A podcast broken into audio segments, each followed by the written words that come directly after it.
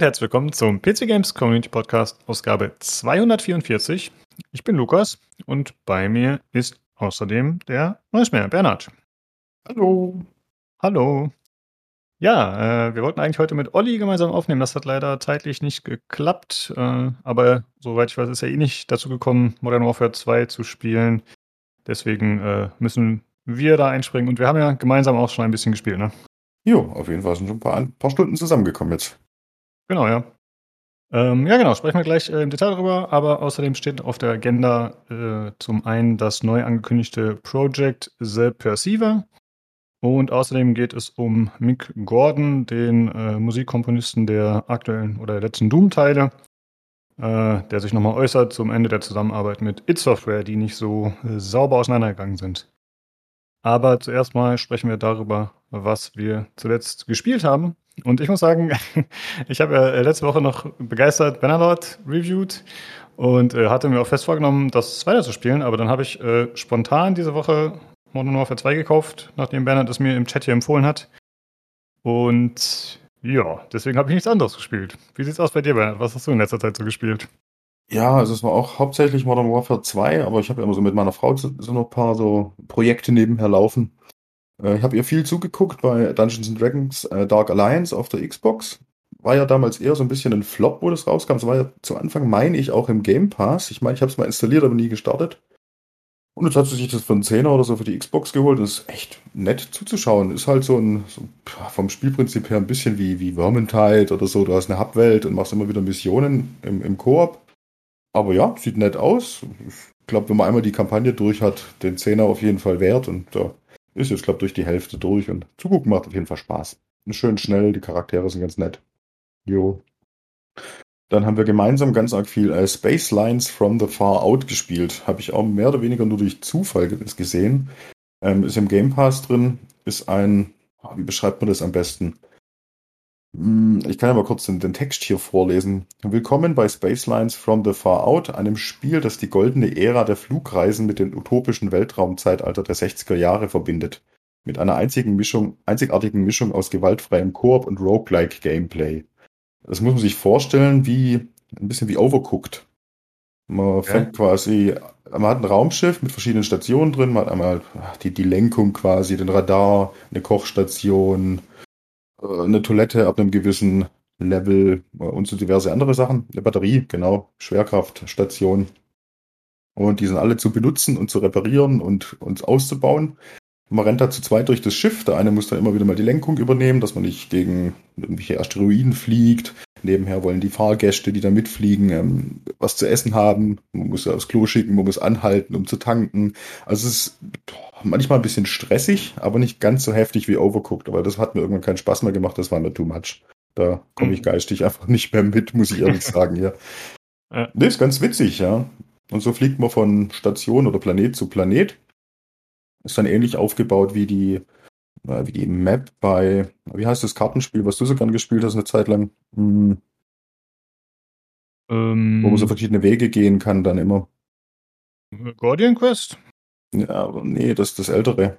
Slay the Spire. Slay the Spire, genau. Da hat man mhm. dort auch mal diese Abzweigung, wo man wählen kann.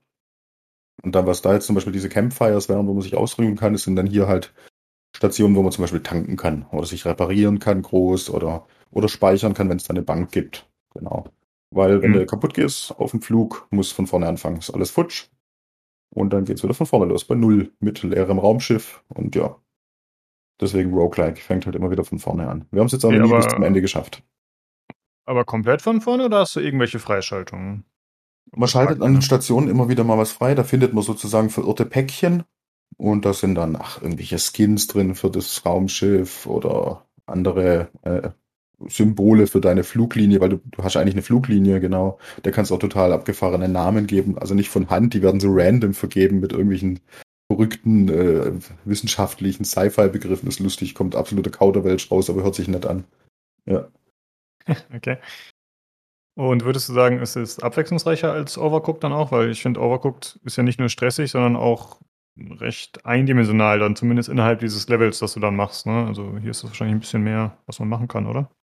Hm, ja, definitiv. Also dadurch, dass man immer wieder auch mal an so Upgrade-Stationen kommt und die verschiedenen Module in seinem Raumschiff upgraden kann, äh, ändert sich das Gameplay auch massiv. Also am Anfang fand ich zum Beispiel immer tierisch stressig, dass meine Raumschiffbatterie nicht genug Geräte versorgen konnte. Das heißt, ich musste mich immer entscheiden, entweder es läuft die, die, die Fressstation, wo meine Frau dann Essen kochen kann und den Gästen das bringen kann, oder ich kann ein Radar benutzen und somit ähm, zum Beispiel eine Toilette finden. Ja. Und da mussten wir halt immer hin und her, hin und her, hin und her. Und dann hast du eine, eine neue Batterie und dann läuft es auf einmal ganz lässig, dann ist schön, aber dann kaufst du auf einmal ein neues Gerät und dann hast du wieder eins weniger, da fängt der Stress wieder von vorne an. Also es bringt so ein bisschen Abwechslung schon rein, ja. Immer ein bisschen neue Mechaniken und es gibt brutal viele Mechaniken, also. Von reparieren, putzen, kochen, du musst den Gästen ab und zu mal was vortanzen, dann musst du wieder schnell los und lenken, weil ein Asteroid im Weg ist, ist total bizarr. Okay. Äh, kann man das nur zu zweit spielen oder noch mit mehr Spielern? Das geht bis zu viert. Also Couch-Koop ah, ja. sogar, ja. Und mit den Kindern habt ihr es noch nicht gespielt, weil zu komplex oder? Ja, das ist zu komplex. Da kommen die, glaube ich, nicht mit. Nee, nee. Das hm. m -m, kann ich mir nicht vorstellen. so schlau sieht die nicht. nee, das ist jetzt nicht, aber das ist schon ganz schön äh, kompliziert, ja. Ich glaube, es ist zu viert, wenn man es mit vier Erwachsenen spielt, ziemlich einfach, weil dann kann man sich einfach Aufgaben aufteilen. So zu zweit reicht halt einfach, reichen die Hände nicht, um alles gleichzeitig zu bedienen. Da muss man halt viel rumhüpfen, ja. Ja, aber klingt ja ganz nett, aber auch stressig. Ja, aber es war wirklich was, was anderes. Das haben wir durch Zufall gefunden, haben wir gesehen, oh, Couch fähig, gucken wir uns mal an und seitdem hängen wir da so ein bisschen drin. Ja. ja. Okay, was hast du noch? Ähm, dann haben wir gestern Abend noch spannenderweise einen Sacred 2 Retro äh, Reunion Run gestartet. Das ist echt witzig. Haben wir uns äh, für, ach, keine Ahnung, Euro 50 die alte Xbox 360 Version geschossen auf Ebay. Und haben die gestern einfach mal eingelegt und ach, kam auf einmal dann hier äh, Sync mit Xbox 360 Account und waren unsere ganzen alten Charaktere wieder da und so und jetzt haben wir beschlossen, wir machen noch mal einen neuen Run. Ist einfach witzig, ja. Ist schön. Wir fanden das Spiel damals schon total toll. Es war seit langem mal wieder ein Action-RPG, was man wirklich zu zweit an einer Konsole spielen kann. Gibt's ja leider nicht mehr viele heutzutage. Mhm. Und jetzt haben wir einen ganz frischen, cleanen Run gestartet und ja, ich glaube, das ziehen wir jetzt auch durch. Es ist ein fantastisches Spiel. Ist leider damals auch so ein bisschen unterm Radar geflogen. Verstehe ich gar nicht. Ja, boah, ist schon lange her, ne? 360, äh, ich kann mich da gar nicht mehr so genau dran erinnern, ehrlich gesagt. Ich hatte schon den Eindruck, dass äh, Sacred eigentlich ganz gut lief. Zumindest habe ich da schon äh, öfter was gehört. Ja, also bis Teil 2. Ab, ab 3 waren wir dann auch raus, weil da haben sie ja das Gameplay total geändert. Ja. Da gab es noch so einen Zwischenteil, dieses Sacred Citadel, das war so ein Side-Scroller, Schrott, anders kann man es nicht sagen, mit Comic-Grafik, das, das habe ich nicht mal probiert. Und Sacred 3 war ja dann so ähm, ISO-Perspektive, wie kann man das am besten vergleichen? So Diablo Immortal-mäßig. So ein bisschen Billow von den Mechaniken her war nicht gut. War echt nicht gut. Ja, war das nicht auch so ein Stilwechsel? War das dann nicht auch irgendwie mit so einer Comic-Optik und so? Hatten die da mit so ja, ja, ja. und so? Oder? Ich glaube, die Optik war auch eine ganz andere, ja. Hm. Und Sacred 2 hat so ein bisschen so ein, so ein ich weiß nicht, so einen deutschen Charme. Das erinnert mich so ein bisschen immer an die Piranha Bytes Spiele. Da hast du ja auch einen Blind Guardian Soundtrack im Hintergrund und auch so die, die Konversationen im Spiel, die sind so, so typisch deutsch einfach. so ein bisschen ranzig und so ein bisschen blöd manchmal, aber ich finde, das hat so seinen Charme einfach. Die Kommentare von den, von den Charakteren, da fasst er manchmal echt den Kopf. Aber es ist witzig. Die, die, wenn ich die jetzt heute wieder höre, die habe ich immer noch im Kopf von vor, ich weiß nicht, zehn Jahre dürfte es jetzt fast alt sein, ne? Ja, okay. ist witzig, ja. Lohnt sich. Jo. Ähm, wo du gerade erzählt hast vom Koop, ich würde eigentlich ganz gerne ein Spiel empfehlen, das du dir mit deiner Frau mal anschauen könntest, falls du es nicht schon gespielt hast, aber mir ist leider der Name entfallen. Das war, müsste ich mal nachgucken in meiner Bibliothek später. Das ist so ein äh, Tower Defense Game, das hatte ich im Podcast auch irgendwann mal vorgestellt. Okay. Und zwar ist das, kann man das zu zweit spielen, also es ist ein Plattformer im Grunde, aber hat halt so Tower Defense Elemente, wo dann so Gegnerwellen kommen, ist ein Pixelspiel. Okay. Cool. Und äh, dann wehrt man halt die Wellen von Gegnern ab. Und dann levelt man, es gibt dann eine Story, das war ganz nett so, aber ich kam da irgendwann nicht mehr weiter leider alleine. Schön, ja, also wir sind da ganz offen dafür. Nicht, boah. Ach, hier, Aegis Defenders, genau. Aegis Defenders, okay. Genau, jetzt ist nur die Frage, hat das einen lokalen Koop? Ja, das gibt's kaum noch heutzutage. Äh, mal kurz.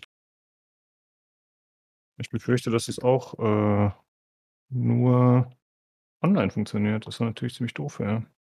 Aber das ist auf jeden Fall immer alles auf einem Screen. Also es wäre eigentlich dafür geeignet. Okay. Koop, doch, geht. Ja, ja, cool. Okay. Schaue ich mir mal an, ja. Also wir sind da total ja. flexibel. Alles, was Couch Koop fähig ist, schauen wir uns eigentlich an. Das Genre ziemlich egal. Ich habe es leider nicht alleine geschafft, tatsächlich. Also Ich habe es nochmal in den Chat reingeschrieben, den Namen. Mhm. Ich habe es halt äh, probiert, alleine durchzuspielen. Da kann man halt immer zwischen den Charakteren wechseln und dann verlangsamt auch die Zeit und so. Also man hat eigentlich schon so ein paar Tools an der Hand, dass man es auch alleine machen kann. Okay. Und man kann denen so ein bisschen so, so Befehle geben, was die dann automatisiert machen sollen, aber ich habe es trotzdem dann nicht geschafft an manchen Passagen. Und ja, das wird dann ähnlich sein hier wie bei unserem Space Lines. Also ich glaube, dass das zu viert auch echt easy wird dann irgendwann. Ja, ja. ja das hier geht halt nur zu zweit. Mhm. Aber ich fand es äh, damals wirklich sehr niedlich. Könnt ihr euch mal anschauen.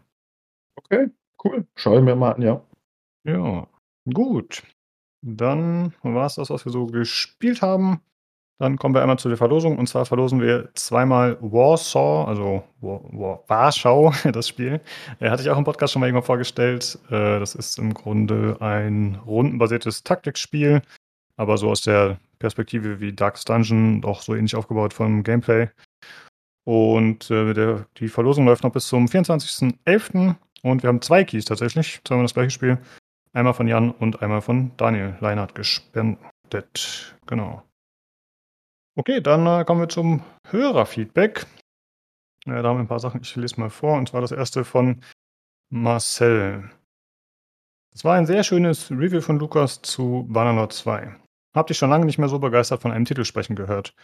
In den letzten Reviews waren die Spiele ja eher durchwachsen. Ohne das Spiel zu kennen, musste ich immer an die Total War-Reihe und weniger an äh, Heroes of Might and Magic denken. Welches ist denn ähnlicher? Ansonsten weiter so und danke. Äh, ja, danke für das Lob. Äh, ja, ich war auch sehr begeistert vom Spiel. Wie gesagt, ich habe es diese Woche nicht mehr spielen können, aber ich habe äh, schon wieder den Mod-Markt ein bisschen äh, durchforstet, habe schon die erste große Warhammer Total Conversion gefunden. Mal gucken. Ich werde da bestimmt demnächst wieder reinschauen. Tja, was ist es, welchem Spiel ist es ähnlicher? Hm. Also die Kämpfe sind auf jeden Fall eher Total War, aber diese Bewegung über die Karte ist dann fast ein bisschen Heroes of Might and Magic. Aber ich würde es eher an Total War angelehnt sehen, muss ich sagen, weil es halt eher diesen realistischen Background hat, realistische Einheiten. Man hat nicht ganz so sehr dieses,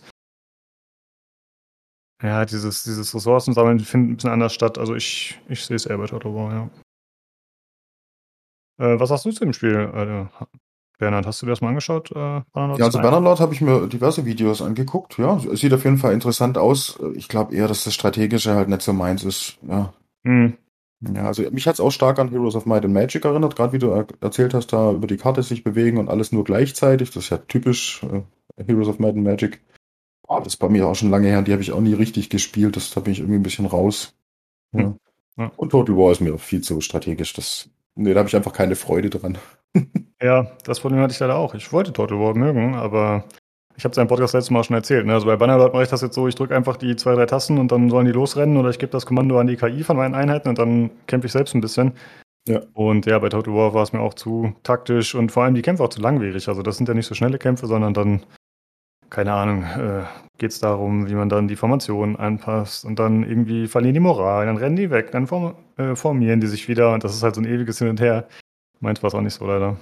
Ja, geht, geht mir auch so. Also die Total War Reihe würde mich thematisch auch total interessieren. Ich hätte auch super Bock damals gehabt auf diese, ähm, ah, wie heißen sie denn, Schlacht um Mittelerde, die Herr der Ringe Strategiespiele, aber es sind einfach mhm. nicht meine Spiele. Die Lore ist geil und die Welt, aber das, das Spielen an sich macht mir dann doch keinen Spaß einfach, ja. Jo. Okay. Danke für das Feedback. Dann haben wir einmal von Loxy noch welches. Äh, und zwar bezieht sie sich auf den äh, Hardware-Teil und Nino hat dann auch im, äh, im Feedback-Channel auch nochmal was zu äh, Star Trek äh, geschrieben. Und das hat sie wohl begeistert. Sie schreibt: Jetzt komme ich auch endlich dazu, mich vor Ninos Wissen zu verbeugen. Auch von mir Kudos. Auch wenn Lukas ein bisschen leiden musste. Allerdings hatte ich auch Lust Kopfkino. Jan als Kai Win, im Kleid und mit dieser schicken Kopfbedeckung. Sehr schönes Bild. Da hat Martins Frage doch tatsächlich nicht gewirkt zu Ollis Leidwesen. Das Review hat mir gut gefallen. Auch wenn das überhaupt nicht mein Genre ist, hat es Freude gemacht, euch zuzuhören. Vielen Dank. Ja, danke dir. ja, Star Trek äh, war auch überhaupt nicht äh, weit Thema, hat man ja gemerkt. Wie ist bei dir, Bernhard? Äh, Star Trek? Ja, nein?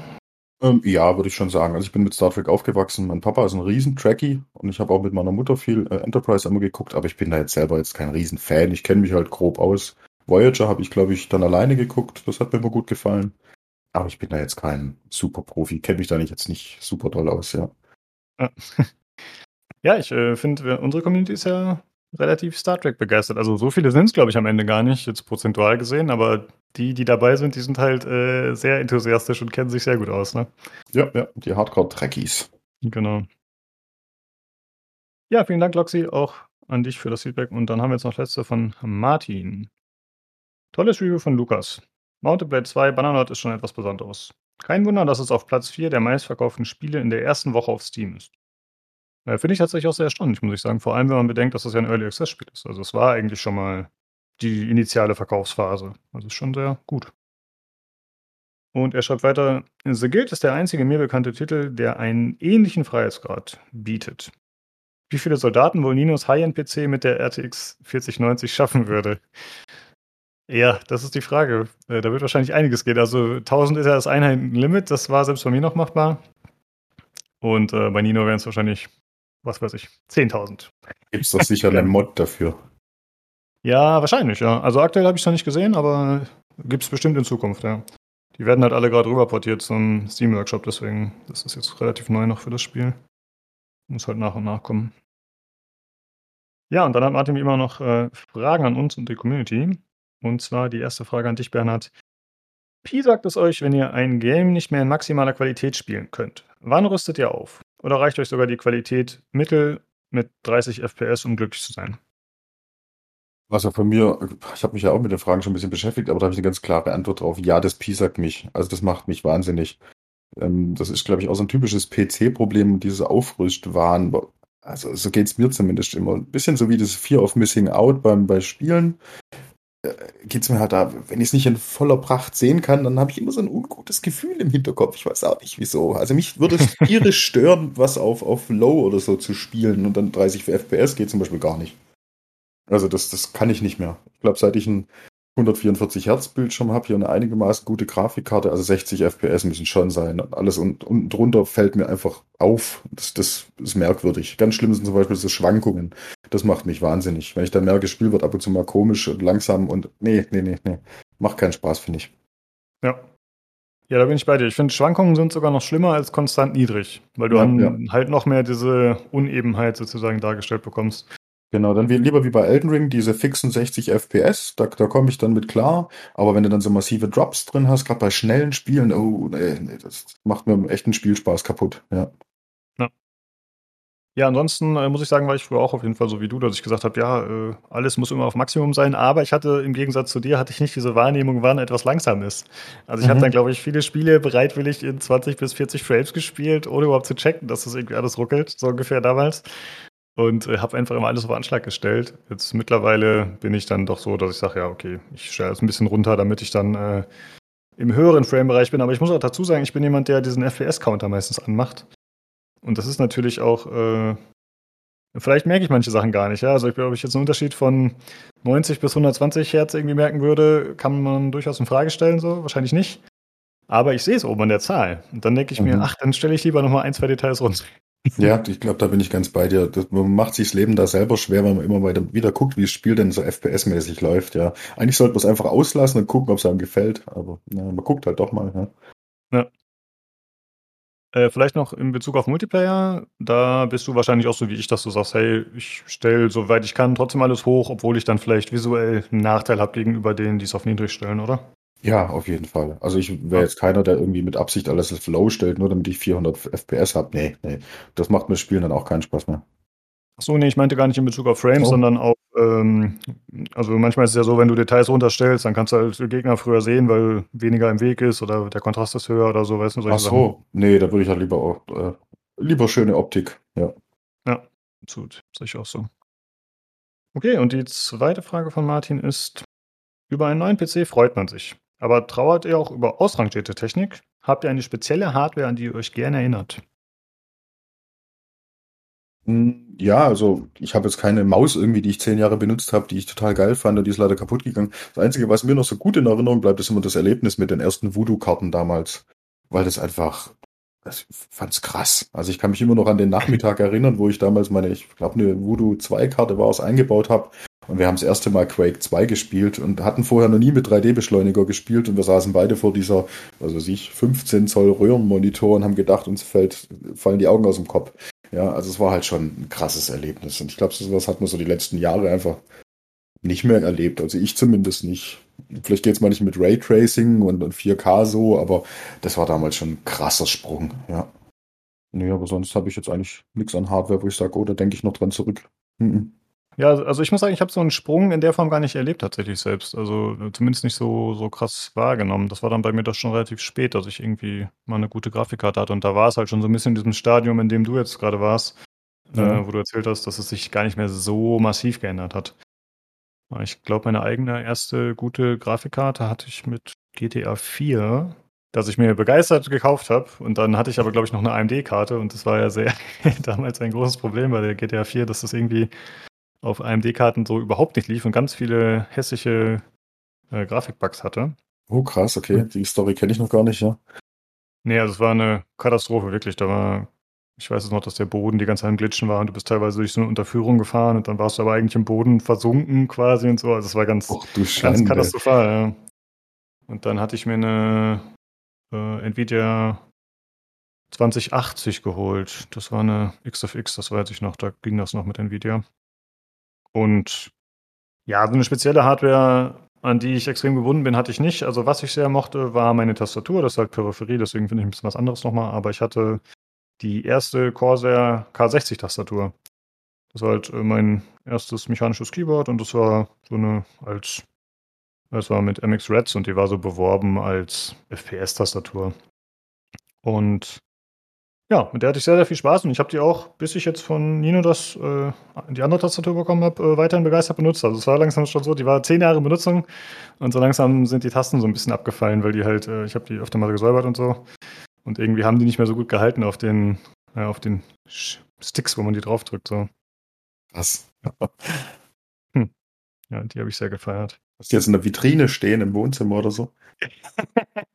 das nicht, aber sie, sie liegt äh, im Schrank, glaube ich. Aber Und weint leise vor sich hin. ja, genau.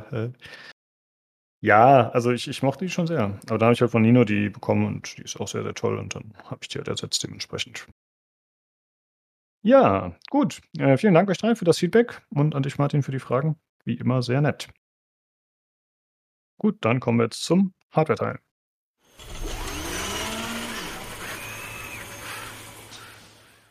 Hallo, da bin ich wieder und bei mir ist der Jan. Ja, hi. Und der Nino. Servus. Hallo. Äh, wir haben heute nur so ein paar kleinere Themen, wenn ich das richtig verstanden habe. Aber natürlich sprechen wir erstmal darüber, was wir zuletzt gespielt haben. Äh, Jan, was stand an bei dir? Ich muss beichten, ich habe in Potato alle Achievements versehentlich freigeschaltet. Es, ich, ich wollte nichts anderes starten und dann habe ich dann quasi da weitergespielt und habe jetzt quasi äh, jeden Durchgang mit jedem äh, einmal durchgemacht und das führt dazu, dass man 59 von 59 Achievements freigeschaltet habe.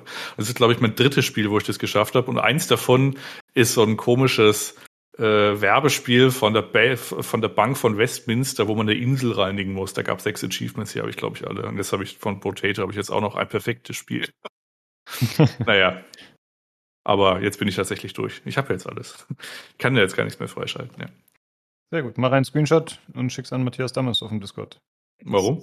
Das, ne, der ist doch so ein Platin-Sammler auf PlayStation. Für den ist das, glaube ich, wichtig. Ach so, ja, das kann er für sich sammeln. Da möchte ich ihn jetzt nicht behelligen mit meiner, äh, mit meiner kleinen Sammlung an Achievements und Platin-Trophäen. Okay. Man muss so eine, äh, also man muss so eine so eine fixe Idee, die man dann hat, wenn man echt dieses Problem hat mit äh, Platin-Sammelei, äh, muss man jetzt nicht noch äh, bestärken und Öl ins Feuer gießen. Gut.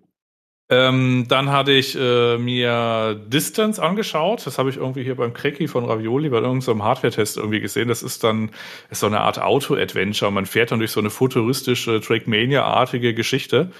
Und es sieht ganz cool aus. Äh, macht auch 40 Minuten lang Freude, bis es äh, so eine Mechanik bekommt, dass man so hochspringen muss und dann muss man mit dem linken Stick drehen und dann boosten, aber man muss schon wissen, wo, also man muss quasi das Auto so auf eine Straße drehen und dann wieder landen. Das Problem ist, du kannst dich jetzt nicht an eine Straße ransaugen, sondern du musst quasi wissen, wo die Straße ist und dich dann dahin drehen. Das habe ich irgendwie, weiß ich, viermal gemacht, dann habe ich es verstanden. Entschuldigung. Und dann bin ich 100 Meter weitergelaufen, da war noch mal so ein Ding.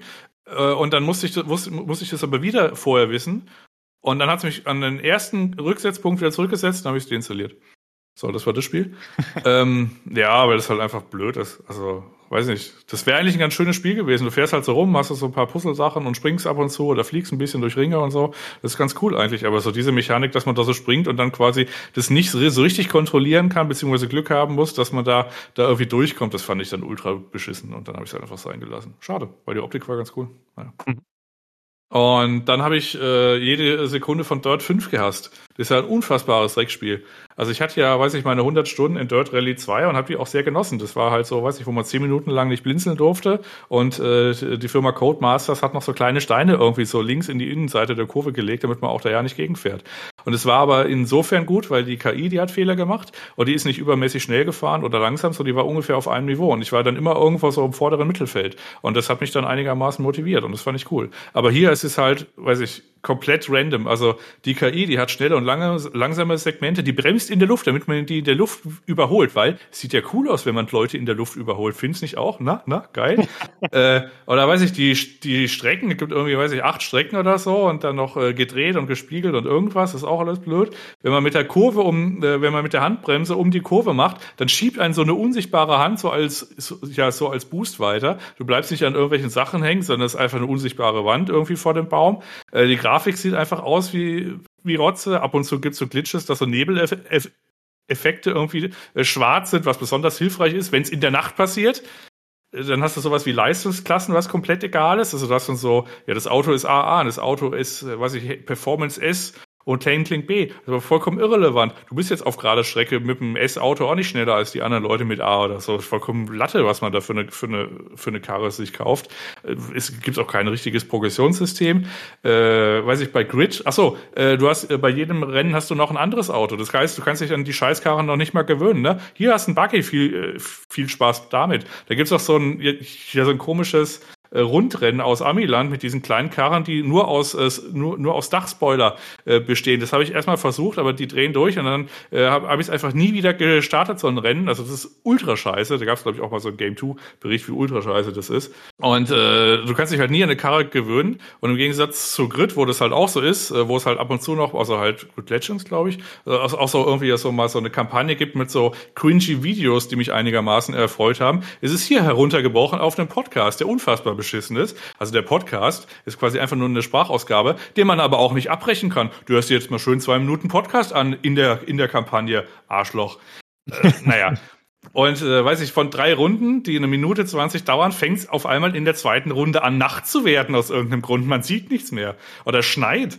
Also, ja, und dann weiß ich, und dann kann man so, so sich durch so durch so einen Karrierebaum so durchklicken und ja, und am Ende kann man noch gegen AJ, wer auch immer das ist, wahrscheinlich war der in, in dem Podcast dabei, kann man dann noch gewinnen und kriegt ein Achievement, dass man den Scheiß durchgespielt hat. Ich glaube, das haben, weiß ich, von den Steam Achievements, das haben nicht mal zehn Prozent oder so, so gemacht und ich kann es auch verstehen. Ich habe am Anfang noch quasi jedes Rennen von so einer, es gibt so einen vieradrigen Baum, und man muss eigentlich nur so eine Ader durchmachen. Ich habe äh, quasi bis zur Hälfte habe ich tatsächlich jedes Rennen gemacht und halt so mal geguckt, ah, mal gucken, vielleicht wird es ja noch und so weiter. Aber irgendwann ist mir das halt so, so offenbar geworden, hat mich dann so dermaßen aufgeregt, dass ich einfach nur so von der obersten Linie einmal durchgemacht habe, äh, damit ich das Achievement habe, dass ich es beendet habe. Dann habe ich einen Credits gesehen, habe sofort alte vier gemacht, das Spiel deinstalliert. Furchtbar. Oh. Ja, es ist auch auf Steam mit Mixed nur bewertet, also mittelmäßig. Und das für ein Spiel, was schon 2020 erschienen ist, ist auf jeden Fall kein gutes Zeichen. Ne? Ja. Ja, das war's leider. Das war eine schlechte Woche für mich. so. ja. Man hat es kaum gehört, dass die schlecht war. Äh, äh, ja, Nino, wir werden ja, äh, Bernhard und ich, äh, über Modern Warfare 2 gesprochen haben im Podcast, im Maincast. Äh, wie gefällt es dir denn? Du hast ja auch gespielt. Ich habe es mir aufgrund von Peer Pressure gekauft. Ähm, und äh, mein, mein erstes Erlebnis in dem Spiel war natürlich, als ich mit einem 7059X und einer äh, 4090 reinlud und es mir sagte, dass ich meine ähm, Grafikeinstellungen bitte auf Mittel stellen sollte. da war ich, war ich mindestens eine halbe Stunde lang angepisst. Ähm, ich habe es danach auf alles, was geht, gestellt und habe dann trotzdem bin trotzdem ins Frame Limit gelaufen mit 120 Frames für meinen Monitor und habe mich dann gefreut. Ähm, es liegt aber auch hauptsächlich daran, dass das Ding genauso aussieht wie vorher. Also ich habe jetzt äh, auf 90 Prozent der, okay, lass es mich, lass mich das korrigieren. Auf allen Maps, die ich bisher gesehen habe, ist kein einziger Strauch. Und wenn, dann sieht der Strauch aus wie weiß ich nicht. Es ist halt eindeutig dafür abgelegt, dass das alle Menschen spielen können mit ihren, mit ihren komischen PCs von vor 25 Jahren und wahrscheinlich noch mit einer, was weiß ich, Xbox 360 am besten. Ähm, also so sieht zumindest für mich aus. Vielleicht ist das mein, mein verwöhntes Auge, was, was Vegetation mag, auch wenn sie pixelig hieß. Ähm, nichtsdestotrotz bin ich da traurig. Ansonsten ist es halt genau das gleiche, was es vorher war. Also rennst halt auf Maps rum und spielst Call of Duty. Du hast halt drei andere Skins. Ich, für mich persönlich ist es halt schwierig, dass die Waffen komisch heißen. Ähm, dass man es nicht mal schafft, als Call of Duty ähm, sich von Heckler und Koch eine Lizenz zu holen, regt mich halt einfach auf, dass irgendeine Waffe Lachmann heißt, regt mich auf, um mir einen deutschen Anstrich zu geben. Das regt, also es macht mich alles wahnsinnig. Nichtsdestotrotz ist es halt ein witziges und kurzweiliges Spiel. Ich weiß jetzt nicht, ob ich 100 oder 70 Euro dafür hätte bezahlen müssen, ähm, um im Kreis zu rennen und von 13-Jährigen mit dem Controller geheadshottet zu werden äh, mit einer Schrotflinte oder mit einem Schild verprügelt zu werden, aber es ist völlig in Ordnung. Und wenn du mich jetzt fragst, ob ich die Kampagne gespielt habe, ich habe noch kein Call of Duty gekauft, um die Kampagne zu spielen. Die ist wahrscheinlich hervorragend und sieht total toll aus. Ich kann nur vom äh, nur vom Multiplayer sprechen und der bringt für mich halt keine Veränderung. Ich fand cool, dass du tauchen kannst jetzt auf ein paar Maps, dass sie ein bisschen vertikaler sind, auch wenn ich das für den kompetitiven Game-Gedanken nicht ganz so geil finde, aber ich fand's im Spiel witzig, um das relativ einfach zu sagen. Ansonsten hatte ich nach ungefähr äh, vier Stunden meinen ersten äh, rosanen Waffenskin freigeschaltet und mich gefreut. Okay. Ja, gut, äh, ja, ganz interessant. Äh, ja, ich will nichts spoilern, aber ja, interessant. Ähm, wie sieht's aus mit Tarkov? Habt ihr auch noch ein bisschen gespielt? Gab es da irgendwas Nennenswertes? Natürlich haben wir Tarkov gespielt. Ich bin, äh, bin in meiner emotionalen Endphase in Tarkov angekommen für diesen Vibe. Das bedeutet, ich bin äh, über den 10 Millionen Rubel, die in meinem Stash sind und ich kann nicht mehr Scaff-Runs machen, weil mein Stash voll ist. Mit Waffen, die ordentlich sind und mit Kits und mit Zeug und mit Gedöns. Deswegen hoffe ich immer, dass irgendjemand abends kommt und wir viel sterben. Ähm, damit ich, äh, damit ich einfach meinen Stash leer krieg. Also langsam wird's für diesen Vibe dann ein bisschen langweilig. Gibt irgendein lustiges Event, gab ein Video, Live-Film, keine Ahnung, über Rizzy, der anscheinend eine wichtige Lore-Person ist. Ähm, und dafür gab es eine hervorragende Task und gleichzeitig ein Event, nämlich dass du einen der Bosse, Sanitar, der ist normalerweise auf Shoreline, ähm, mit allen Sachen töten musst, inklusive Miley, äh, Mealy, ähm, und dafür spawnt der halt die ganze Zeit auf Customs. Deswegen war äh, Customs mit allen Level 40 plus Chats dieser Erde voll, was äh, das Spiel natürlich ähm, noch hervorragender gemacht hat. Äh, war das so ein, also wenn du andere Spieler getroffen hast, war das dann eher freundlich, dass man zusammengearbeitet hat oder war das trotzdem alles gegeneinander weiterhin? Wann hast du das letzte Mal Tarkov gespielt? Nee, ich frage nur, weil ich habe äh, gestern so einen Stream gesehen und da hat er irgendwie äh, sich mit relativ vielen Leuten kurz geschlossen und mit denen gemeinsam gespielt. Ich weiß jetzt nicht, ob das alles Viewer waren, ob die sich vielleicht gemeinsam in eine bestimmte Lobby reingezeckt haben oder ob der irgendwie, ob da irgendwas Metamäßiges am Start war. Das, das, das, Freundlichste, was ich in den letzten zwei Wochen hatte, war, dass ich als Geff rein bin, äh, ein Spiel erlebt, erledigt habe, aussah wie ein Spieler und dann wahrscheinlich ein Low-Level-Bob auf mich geschossen hat und ich ihm dann gesagt habe, dass er bitte please calm down, und dann nicht please, sondern calm down, calm down, man. Und dann gesagt, run, run, run, fucker. Ja. Und das war die freundlichste Konversation, die ich in den letzten äh, drei Wochen in Tarkov hatte. Ah, sehr gut.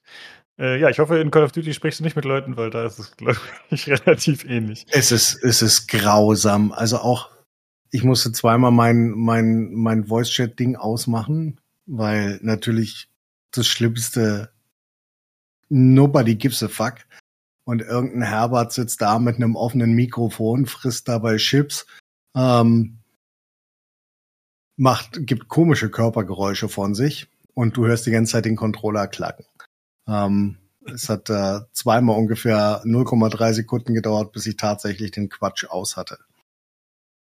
Ja, bei mir war es so, dass ich in der allerersten Lobby war direkt einer irgendwas am Singen, Pop-Hit, und dann war ich so, ja, okay, danke, ciao, ausgemacht und das war's dann noch. Ja, kennt man so. Ja. Okay. Gut, hast du sonst noch irgendwas gespielt? Nee, ne? Das war's wahrscheinlich, ne? Ja, ein bisschen Age of Empires, aber das ist nur aus Langeweile. Okay. Gut, äh, dann kommen wir zu dem Hörerfeedback. Äh, wir haben was von Tobi bekommen. Äh, der ist ja aktuell nicht verfügbar für den Podcast, aber er hat sich gemeldet auf den letzten Hardware-Teil. Und zwar schreibt er Hörerfeedback zum Hardware-Teil. Wollte mich nur mal vor Ninos Antwort auf Martins Star Trek-Frage verneigen. Sowohl die entnervte Reaktion auf Lukas Warbold-Frage wie auch die Charakterisierung von Nan und Dino als Guldukat und Kai Win waren exzellent. Aber Vorsicht, das Duo endet in Deep Space Nine damit, dass Guldukat Kai Win mit so einer Art Wegwerfbewegung einfach verbrennt. Nicht, dass das noch passiert im Hardware-Teil. Auf jeden Fall Kudos, ich hatte Spaß. Ja, schön. Das äh, freut uns doch, dass äh, Tobi als Star Trek-Fan begeistert war. Es ist auch hervorragend, dass ich nochmal völlig sinnfreies äh, Star Trek Nerdwissen, das äh, irgendwo hinten links in meinem Kopf abgespeichert ist und das sicherlich Festplattenspeicher für irgendeine wichtige Information wegnimmt, raushauen konnte, war ich sehr glücklich drüber. ja, ja habe ich äh, tatsächlich auch schon äh, erwähnt im Hopcast. Ja. Okay, und dann haben wir natürlich äh, wie immer von Martin noch die erwähnten Fragen. Und zwar zuerst an dich, Jan. Der Martin schreibt, äh, Pi sagt es euch, wenn ihr ein Game nicht in maximaler Qualität spielen könnt. Wann rüstet ihr auf? Oder reicht euch sogar die Qualität Mittel mit bis 30 FPS zum Glücklichsein? Also wir können ja mal mit den Fragen hinten anfangen. Also Mittel und 30 FPS, da wäre ich nicht glücklich, da wäre ich traurig. ähm, bei bei äh, sowas wie Tale, da hat äh, sich ja mit DLSS äh, und 4K äh, Ausgabeauflösung die 2070 Super so mit knapp so um die 40 noch einen abgemüht. Das fand ich für so ein Spiel noch gerade okay. Wenn ich äh, das mit Maus bediene, also für einen Controller, für einen Controller ist mir 60 absolut ausreichend, das wurscht am Fernseher. Aber wenn ich das mit Maus bedienen soll, dann soll es so, ich sag mal 80 bis 100 so die Kante sein, eher so 100 aufwärts. Also so 115 ist mein Frame Limit und wenn so um die 180 bis 100 diffundiert, dann ist das schon okay. Ähm, wann rüste ich auf, wenn ich Bock drauf habe? Hat nicht zwingend was damit zu tun, wie es läuft oder nicht. Und äh, es piesackt mich aber nicht, das in maximaler Qualität zu spielen. Also äh, die Settings, die sind ja typischerweise von so Spieleentwicklern auch teilweise darauf ausgelegt, dass du es halt gar nicht so richtig irgendwie spielen kannst. Also weiß ich, äh, es hat sich ein bisschen gebessert, dass wir jetzt nicht so ganz irgendwie so äh, übers Ziel hinaus äh, schießen, aber zum Beispiel das erste Metro läuft immer noch langsamer als das zweite Metro. Also das äh, Metro 2033, das, also das läuft immer noch beschissener als das Metro Last Light und sieht dabei schlechter aus, weil halt irgendein Setting ne, ist. Oder ähm, äh, sowas wie Witcher 2, als das rauskam, die hatten dann so eine Art Super Resolution drin, ne, was dann irgendwie, weiß ich so, was sich intern auf der vierfachen Auflösung gerendert hat. Das war auch einfach nur, um Leute abzufacken. Also das, wenn du das angemacht hast, dann hast du im Grunde, also das hast du quasi mit dem damaligen PC einfach nicht spielen können. Jetzt kannst du es anmachen, aber der optische Eindruck ist es auch nicht irgendwie wesentlich besser. Und das ist eigentlich auch so mein, äh, mein Go-To. Ich gehe in die Einstellungen, ich setze es auf sowas wie hoch oder sehr hoch, also ich nicht auf das, also eins oder zwei drunter von dem, was irgendwie Ultra ist. Und dann gucke ich mir das einfach nochmal durch, schaue, wie es dem volumetrischen Nebel geht, guck, ob auch Raytracing nicht aktiviert ist und dann es wieder zu und guck's eigentlich nicht wieder an. Und nur wenn dann quasi sowas, sowas daherkommt wie, wieso poppt eigentlich der Busch in 20 Metern vor mir auf, dann gucke ich halt nochmal in die Settings und schaue irgendwie, ob ich das EOD nicht irgendwie so setze. Aber ansonsten ist es eigentlich meine, mein Go-To, dass ich einfach so ein Spiel öffne, ich setze es auf High und dann ist gut. Ja, okay. Ich hätte gedacht, dass du dich da noch intensiver mit auseinandersetzt, tatsächly äh, als Hardware-Guy. Äh, okay, wie ist es bei dir, Nino? Wie soll er sich denn noch intensiver damit auseinandersetzen? Ja, keine Ahnung, dass er sich irgendwelche Vergleichsguides anschaut oder die einzelnen Settings äh, einzeln de- und äh, aktiviert und dann guckt, was sich ändert, solche Sachen. Also das, das, das letzte Mal, als uns irgendjemand erklärt hat, wie ein Spiel, wie man irgendwas in einer beschissenen Inni oder sowas umschreibt, um ein Spiel besser zu, zu machen und besser laufen zu lassen, habe ich zwölf Stunden in meinem Keller verbracht und habe äh, äh, mit, mit vier Grafikkarten durch äh, Cyberpunk 77 gebencht. Ja? Und nur um zu beweisen, dass der Typ ein Trottel ist. Nur mal so nebenbei. das ähm, weiß ich gar nicht mehr, aber ja, okay. Ach so, ja, ja, doch, ich, doch, ich erinnere mich. Da war irgendwas mit INI und so weiter und das Ergebnis war dann, ja, okay, ist halt, nee. ja. ah, ja, okay. Oh, war, oh, war ich sauer. Oh, war ich sauer. Ja.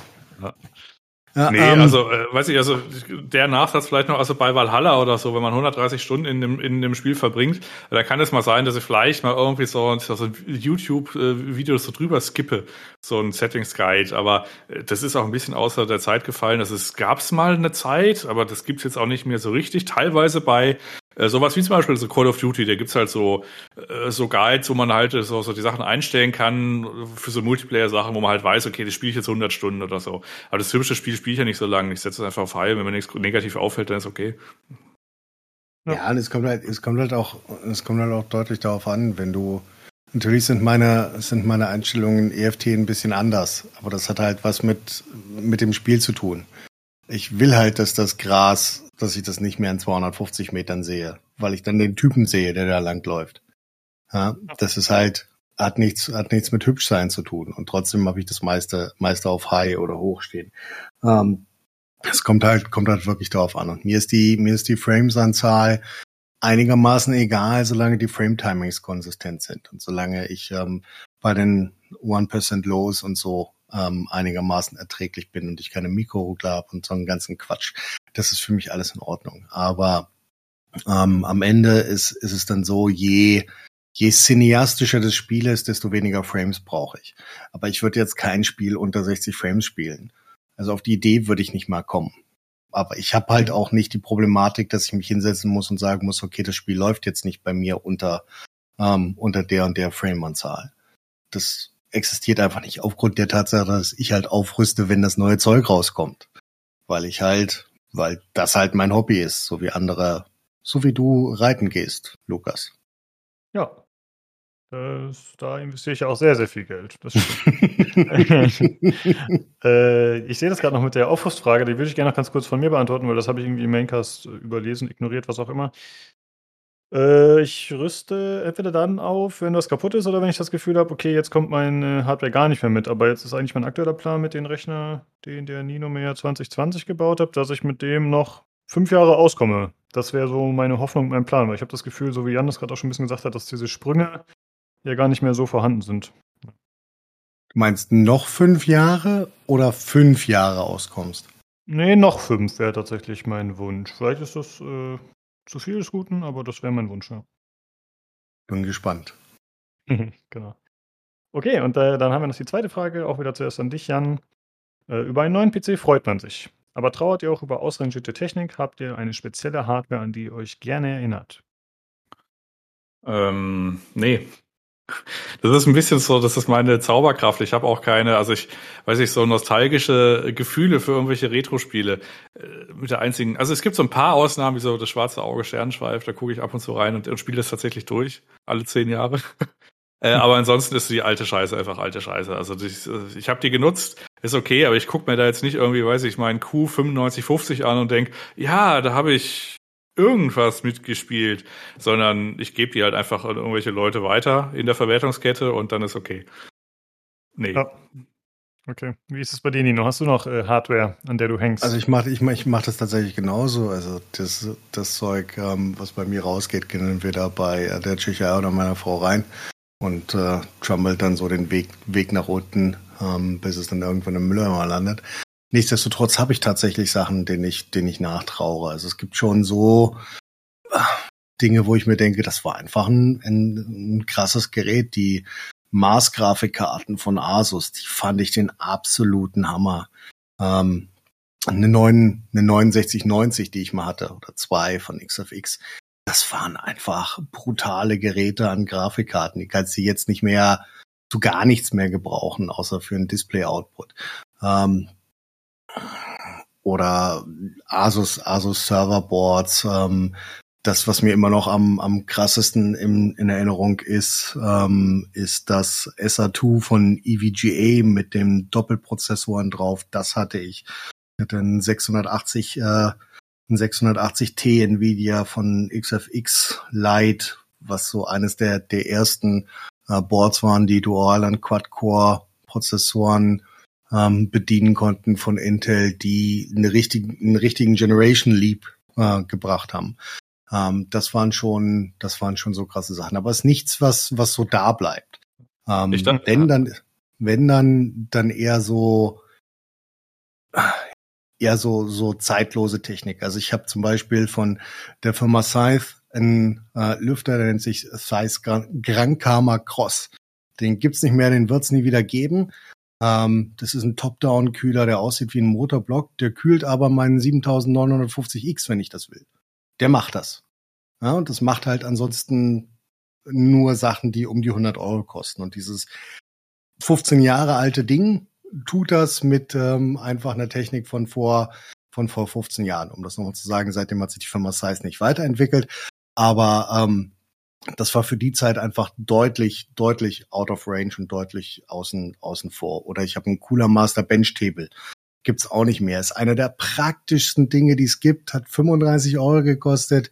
Ähm, neu 35 Euro gibt's alles nicht mehr. Werde ich für den Rest meines Lebens behalten, weil es einfach ein geiles Ding ist. Ja, solche Sachen halt. Hm. Jan, würdest du was sagen noch zu dem Thema? Äh, nee, ich wollte es nur für die, äh, für die Hörerschaft übersetzen. Also der Nino mag grundsätzlich Sachen, wo, äh, wo es zwei Dinge von gibt. Also die Grafikkarten, die er gerade aufge aufgezählt hat, das waren Grafikkarten, wo es zwei Grafikchips drauf waren. Und ansonsten waren es quasi Dual-Sockel, also zwei CPU auf einen Board Sachen, die er aufgestellt hat. Also ich glaube, ich, ich, glaub, ich habe das Muster erkannt. Sehr, sehr gut. So ein OCD, immer die doppelte ja. Leistung. Ja, okay. Äh, ja gut, ja, das wäre nämlich auch meine Frage gewesen. Es ging dann meistens mehr um Performance und dann manchmal vielleicht noch darum, dass es ein bisschen kurios oder einzigartig war. Ne? So klang das so. Das waren, einfach, das, das, das waren einfach Sachen, die waren, die waren zum Teil ihrer Zeit einfach ein Stück, Stück voraus, egal ob das Technik war oder, oder, oder weiß der Teufel was. Also das, ähm, das war einfach, also das war einfach ein nices Gimmick was völlig überteuert war. Heute ist das, heute ist das so, okay, ich habe eine 4090, die ist jetzt in einem Jahr nichts Schönes mehr. Ja, die ist mhm. jetzt oder in zwei Jahren ist das immer noch eine 4090. Aber früher gab es manchmal einfach Sachen, die so so krass unique waren. Also ich habe ja auch ewig an meinem am Cooler Master Have 932 Gehäuse festgehalten, weil es einfach seinerzeit so weit voraus war, ja, dass du einfach mit irgendwann nach zehn Jahren mit einer Sprühdose und einem Schraubenzieher das Ganze nochmal so machen konntest, dass es äh, immer noch zehn Jahre gehalten hat. Und das, das, das hast du halt fast nicht mehr. Ja. Klingt, klingt wie ein verbitterter alter Mann, der äh, sich die alt, gute alte Zeit zurückwünscht. Es tut mir leid. Es ist bei uns allen noch eine Frage der Zeit. Macht dir keine Sorgen. Irgendwann klingt jeder so. Okay, dann äh, war das doch äh, ziemlich gut für euch, äh, die Fragen. Das war cool. Mal hardware-technisch eher was.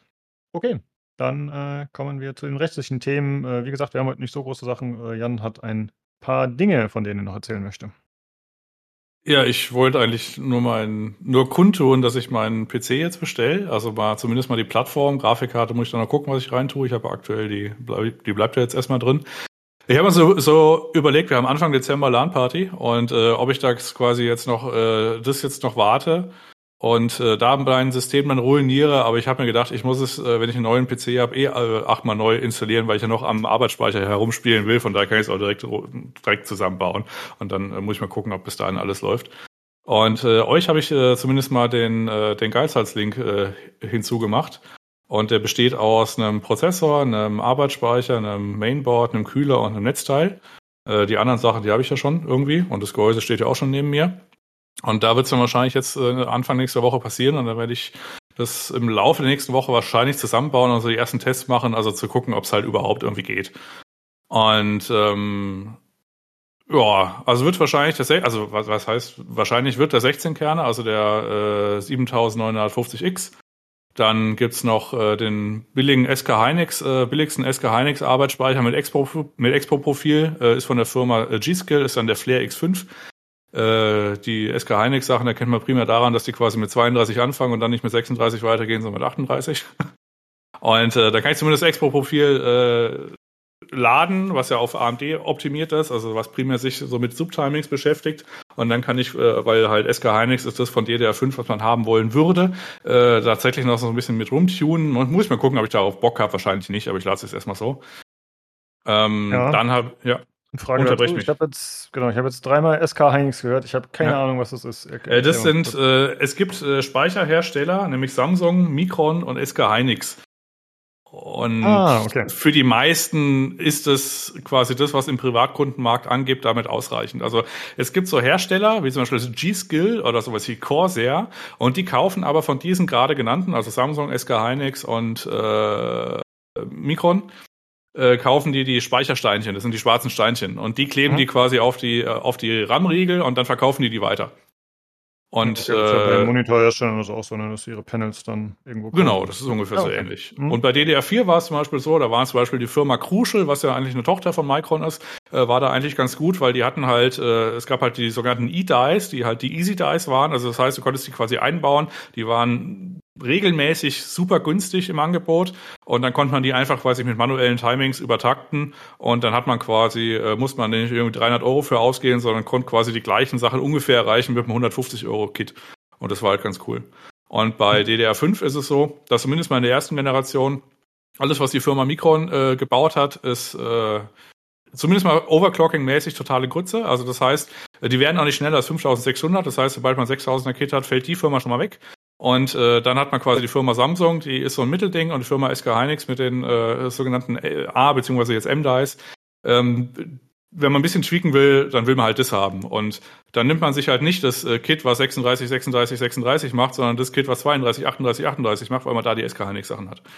Und dann kann man ein bisschen rumspielen.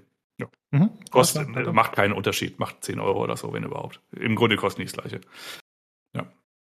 Ähm, Mainboard habe ich dann, äh, wie es äh, äh meine Hardware-Expertise äh, quasi, also wie es äh, die quasi befiehlt, habe ich so ausgesucht. Ich habe auf Geizhals einfach geguckt, welcher Mainboard-Hersteller ähm, die Audio-Onboard-Lösung nicht komplett scheiße hat, ob der Intel, äh, ob der Chipsatz fürs Netzwerk von Intel kommt. Und dann bleiben nur noch 15 übrig, dann habe ich das Weiße genommen. Äh, kurz zum Hintergrund, weil es einfach egal ist. Also die äh, gerade äh, die AMD-Boards oder auch die jetzt die neuesten Intel-Boards, äh, die sind so überdimensioniert für das, was da reinkommt. Also da kommt halt eine 200 Watt CPU rein.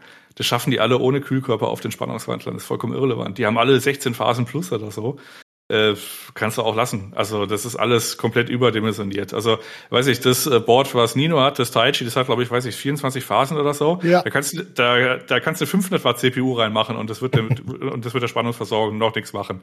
Also ja. Also im Grunde kann man sich das nehmen, was das Feature Set quasi, was man will oder aus braucht oder in, dem, in meinem Fall halt will äh, daneben und dann kann man eigentlich zumindest mal bezogen auf die aktuell jetzt rauskommenden Generationen an Boards eigentlich kaum was falsch machen. Die sind alle im Grunde Überbild, also äh, Overbild für das, was sie eigentlich machen müssen. Ja. Wieso hast du nur nicht das, das Taichi genommen? Wegen dem Namen, oder? Ähm, weil ich das Board so schön fand.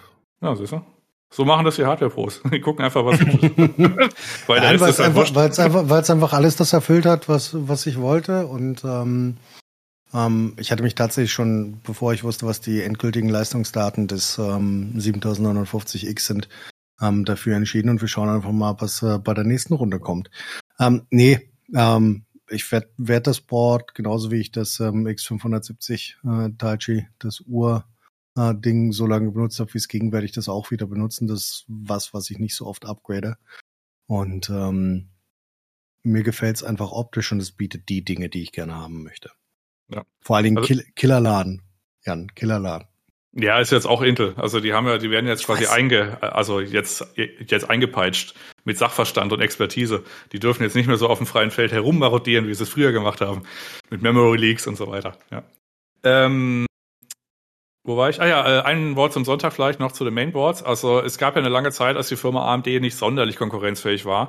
Und äh, da habe ich mal letztens irgendwie in einem Podcast gehört, so in einem Nebensatz, wenn die Firma Intel das jetzt nicht immer so gemacht hätte, dass alle zwei Generationen oder im Grunde bei jeder Generation ein neues Board rauskam, dann hätten wir jetzt nicht mehr so viele Boardhersteller, weil die halt einfach, ne, weil die halt einfach pleite gegangen wären. Äh, beim AMD, was mir jetzt rausgekommen ist von den X-Chipsätzen, ich würde mir jetzt auch wünschen, ob das, also es wäre schon nett, wenn das Board jetzt nicht 450, sondern vielleicht 250 Euro kosten würde, ist bei der äh, Größe der Investition jetzt im Grunde aber gerade auch egal. Und ich rede mir das halt gerade so schön, dass ich mir halt 2025er vielleicht irgendwie, äh, weiß ich, einen, einen neuen Prozessor reinmache, aber sehen wir es realistisch, ich kaufe mir einfach ein neues System und dann geht's einfach weiter in der Verwertungskette. Es ist halt, wie es ist. Ähm, mein Gott, alles wird teurer, mein Gott. ähm, Na gut, äh, Noctua kühler, muss man jetzt nichts großartig, zu sagen. Und das letzte ich ist dann. würde, würde, ich würde, Ach so, ja, würde da ganz kurz einhaken. Würde Ja. ganz kurz einhaken. Kannst du bitte das S wegmachen und den richtigen nehmen? Nein. Bitte. Nee, aber der ist dann so nah an der Grafikkarte. Ich möchte es nicht. Ja, nee, das, der ist nicht näher an die Grafikkarte. Der ist genauso groß. Es sind nur zwei Lüfter anstatt einem. Nee, nee, Was der S, der ist ein, nee, nee, der S ist asymmetrisch. Der ist ein bisschen weiter weg von der Grafikkarte. Ich prüfe. Das muss ich nicht prüfen. Habe ich mir schon so gemacht. Ich habe auch noch einen Lüfter, um da noch einen dran zu machen. Jetzt äh, entspann dich bitte. Ja, warte, Nee, ich während bin da, Nino, bin, da, bin, da wirklich, bin da wirklich voller, voller Trauer. Ja, ähm, während der Nino das prüft, habe ich noch eine Frage Ja. an dich. Und zwar, du hast ja schon gesagt, äh, das Mainboard hast du genommen, weil weiß. Und jetzt sehe ich so, der Rest der Komponenten, die du hier verlinkt hast, ist eher schwarz. Hast du ein Farbkonzept, in, also schwarz-weiß? Oder bist du einfach so, ja, pf, wie auch immer, wie es aussieht? Ja, das Fractal äh, Torrent, das habe ich ja. Ein weißes Gehäuse ist das. Und das hat schwarze Lüfter. Ah. Und da baue ich jetzt ein weißes Mainboard und einen schwarzen Kühler drauf und schwarze, äh, äh, also die, die RAM-Bausteine, die gäbe es von einem anderen, äh, also in der anderen Serie auch in weiß. Aber ich dachte mir, nee, dann baue ich einfach die schwarzen Sachen rein und da ist gut. Äh, Ja gut, und Netzteil. Ja. Wir werden das nochmal verlinken hier. Ich, ich packe das einfach in den Hörerfeedback-Channel rein. Ja, kannst du machen, ist ja-. Genau. Genau. Der Link ist ja öffentlich. Ich bin ja gut, erschrocken, was äh, so, eine, so ein Prozessor kostet, muss ich sagen. Aber ich bin da wohl nicht up to date. Oder hab's vergessen, was meiner gekostet hat. Ja, der ist halt, also der ist ja mit 850 gestartet, jetzt, zettel- jetzt geht er so langsam auf die, weiß ich, so 780 ist jetzt das äh, weniger.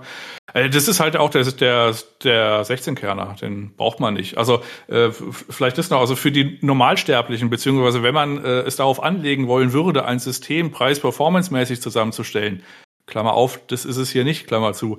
Ähm, da ist es so, dass äh, man durch die kürzlich gesunkenen Preise eigentlich jetzt mittlerweile alle Möglichkeiten hat. Also man kann sich den 5000 X3D nehmen. Äh, nächstes Jahr bringt relativ kurzraum die Firma AMD äh, weitere, die 7000er Serie in der 3D-Caché-Variante, irgendwie mit einem 6-Kerner und 8-Kerner, das kam heute raus. Oder man kann sich zum Beispiel die 12 oder die 13er Serie von Intel irgendwie holen. Äh, alles, was irgendwie, weiß ich, i, wo ein i5 vorne dran steht. Ähm, da kann man sich echt für knapp über 1000 Euro ein mehr oder weniger 4K-fähiges System zusammenbauen. Also das ist, äh, das ist schon nicht schlecht.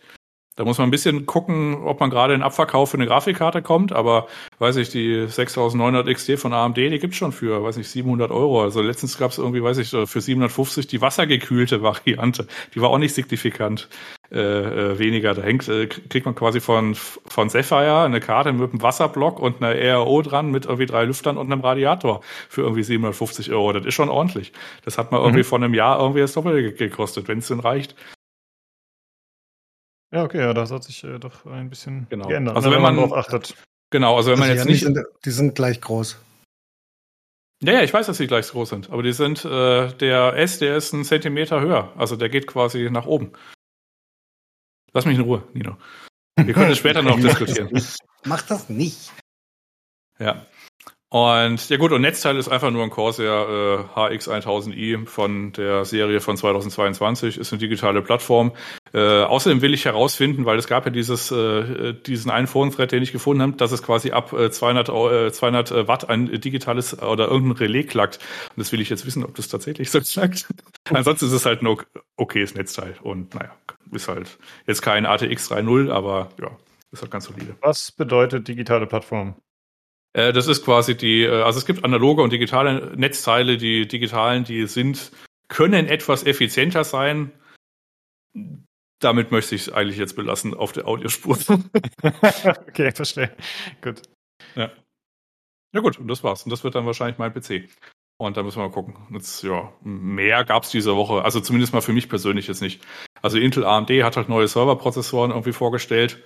Ähm, ja, Intel mit ganz viel Beschleunigern für irgendwelche Spezialgeschichten auf Sapphire, beziehungsweise Emerald. Und AMD ist äh, halt, hat halt ganz viele Kerne und ganz viel I.O., aber ist jetzt nichts, was den normalsterblichen Gamer jetzt irgendwie tangieren müsste. Aber es war zumindest mal interessant zu sehen, dass man ab und zu noch ein paar, man guckt sich halt so durch die Folien so durch und äh, ja, schaut sich das ein bisschen an, aber viel mehr ist eigentlich, zumindest mal für mich hardwaremäßig die Woche nicht passiert. Ich weiß nicht, ob ihr beide noch was äh, ergänzen wollen würdet. Es gab, gab ja das schlimme Windows-Update. Ähm, Zumindest für die Nvidia-Leute, die dann gesagt haben, oh mein Gott, mein Spiel funktioniert nicht mehr. Ich weiß nicht, weiß nicht, wem das passiert ist. Ich habe keinen Unterschied gemerkt.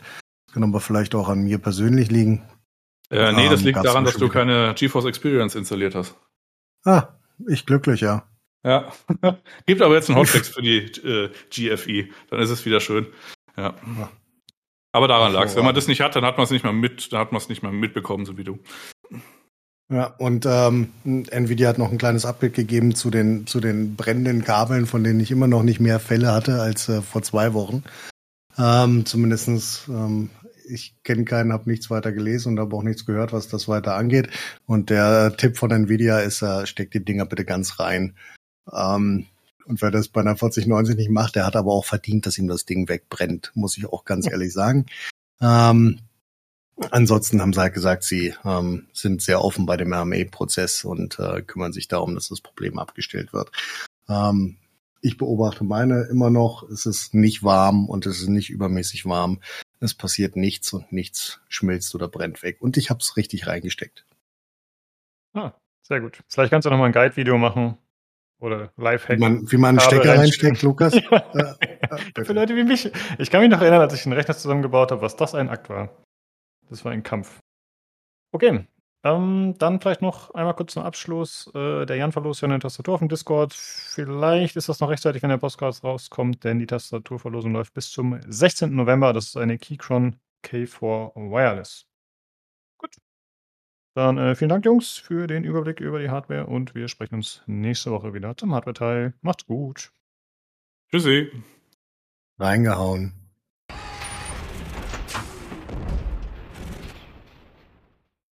Ja, dann kommen wir zu den News und erstmal zu den Short News. Da gibt es ein paar Sachen. Und zwar zum einen wird äh, eine PC Gaming Show wieder stattfinden. Äh, das ist nächste Woche und zwar wird das ein Preview auf 2023.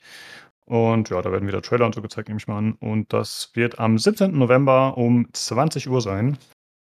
Äh, ich habe hier auf dem Discord ein Event angelegt, dass wir uns das live gemeinsam anschauen können, falls jemand Lust hat. Also ich werde es mir auf jeden Fall live geben. 20 Uhr geht noch. Jo. Falls ihr Lust habt, kommt vorbei, schaut euch mit uns an. Äh, Dann gibt es ein paar News zu Netflix. Und zwar zum einen ist eine Dragon Age Animationsserie in Arbeit, die heißt Absolution. Und die, beziehungsweise nicht nur in Arbeit, sondern die ist schon verfügbar ab dem 9. Dezember diesen Jahres. Kann man reinschauen. Ich weiß ehrlich gesagt nicht, ob da alles auf einmal verfügbar sein wird oder ob das irgendwie gestückelt kommt. Aber ja, ab 9. Dezember. Und außerdem ist ein Gears of War-Film auch für Netflix geplant. Äh, also ein Live-Action-Movie. Und außerdem soll auch da eine Animationsserie für Erwachsene dann noch folgen. Aber das ist noch weit hin. Also da ist noch nicht klar, wann überhaupt der Film zum Beispiel erscheint. Also das kann noch dauern. Äh, dann gibt es News zu Battlefield 2042, äh, dem berühmt-berüchtigten mit dem schlechten Start. Das kommt jetzt äh, in EA Play. Das heißt, man kann das da im Abo spielen. Und das bedeutet gleichzeitig, dass es auch in den Game Pass kommt. Und das ist erwartet für Season 3. Das soll Ende November jetzt irgendwann ungefähr sein. Äh, Bernhard, du hast, glaube ich, in Battlefield nochmal zwischendurch reingespielt, oder? Wie war es bei dir? Oder gar nicht mehr seit Release quasi? Doch, ich habe noch einmal reingeschaut, ich glaube vor einem Monat circa oder so, oder nach dem letzten größeren Update. Zehn Minuten gespielt und habe es wieder deinstalliert. Ich glaube, ich bin während dem Spiel gleich rausgeflogen, hatte Fehlermeldung und, und ja, da hatte ich schon keine Lust mehr. Also Okay. war ein ganz, ganz schlechter Wiedereinstieg und hat genau das bestätigt, was wir beim, beim Start hatten. Also nicht mal irgendwie, dass die Maps immer noch scheiße war, das Spiel hat einfach nicht richtig funktioniert. Ja. Sehr schade. Okay. ja. Ja, gut, dann weiß ich Bescheid, dann äh, kann ich noch zwei Jahre warten. gut, und dann äh, gibt es noch eine weitere News und zwar meldet Games Industry, also das Ganze ist noch unbestätigt, äh, dass EA Project Cars einstellt. Und zwar, weil das äh, nicht in ihr Portfolio passen würde, lässt sich wohl angeblich auch nicht so gut monetarisieren. Ist ja eher so ein Hardcore-Spiel. Und EA hat schon sehr viele äh, Rennspiele. Ja, deswegen wird es angeblich eingestellt. Mal gucken, ob man da demnächst was Offizielles hört. Finde ich echt schade. Also ich habe Project Cars nie gespielt, aber ich weiß, dass hier einer aus unserer Forza-Truppe äh, zumindest ein Project Cars gerne spielen würden. Also es gibt ja nicht mehr Mhm. viele gute Rennspiele eigentlich. Das ist, Ja. wird ja immer weniger so die letzten Jahre, finde ich. Und ja, Konkurrenz belebt ja das Geschäft. Ich, ich finde es schade. Ja. Ja, vor allem so simulationsmäßige Sachen sind nicht mehr so viel da. Ne? Also ich glaube auch, Genau. Forza hat halt einfach vieles verdrängt. Ich meine, jetzt kommt ja wieder ein neues Need for Speed. Klar, Ja. das ist auch casual, aber mal gucken, was das so bringt. Aber prinzipiell, ja, Wird immer ist das weniger. Genre einfach nicht mehr so groß. Gut, das waren die Short News. Dann kommen wir zu den anderen Themen. Und zwar gibt es ein Spiel, das vorgestellt wurde. Das heißt Project the Perceiver. Ich vermute mal, dass es tatsächlich, wie der Name schon andeutet, äh, nur ein Projekttitel ist, dass sich das Ganze noch ändert später. Mal gucken, was es dann für ein Name sein wird.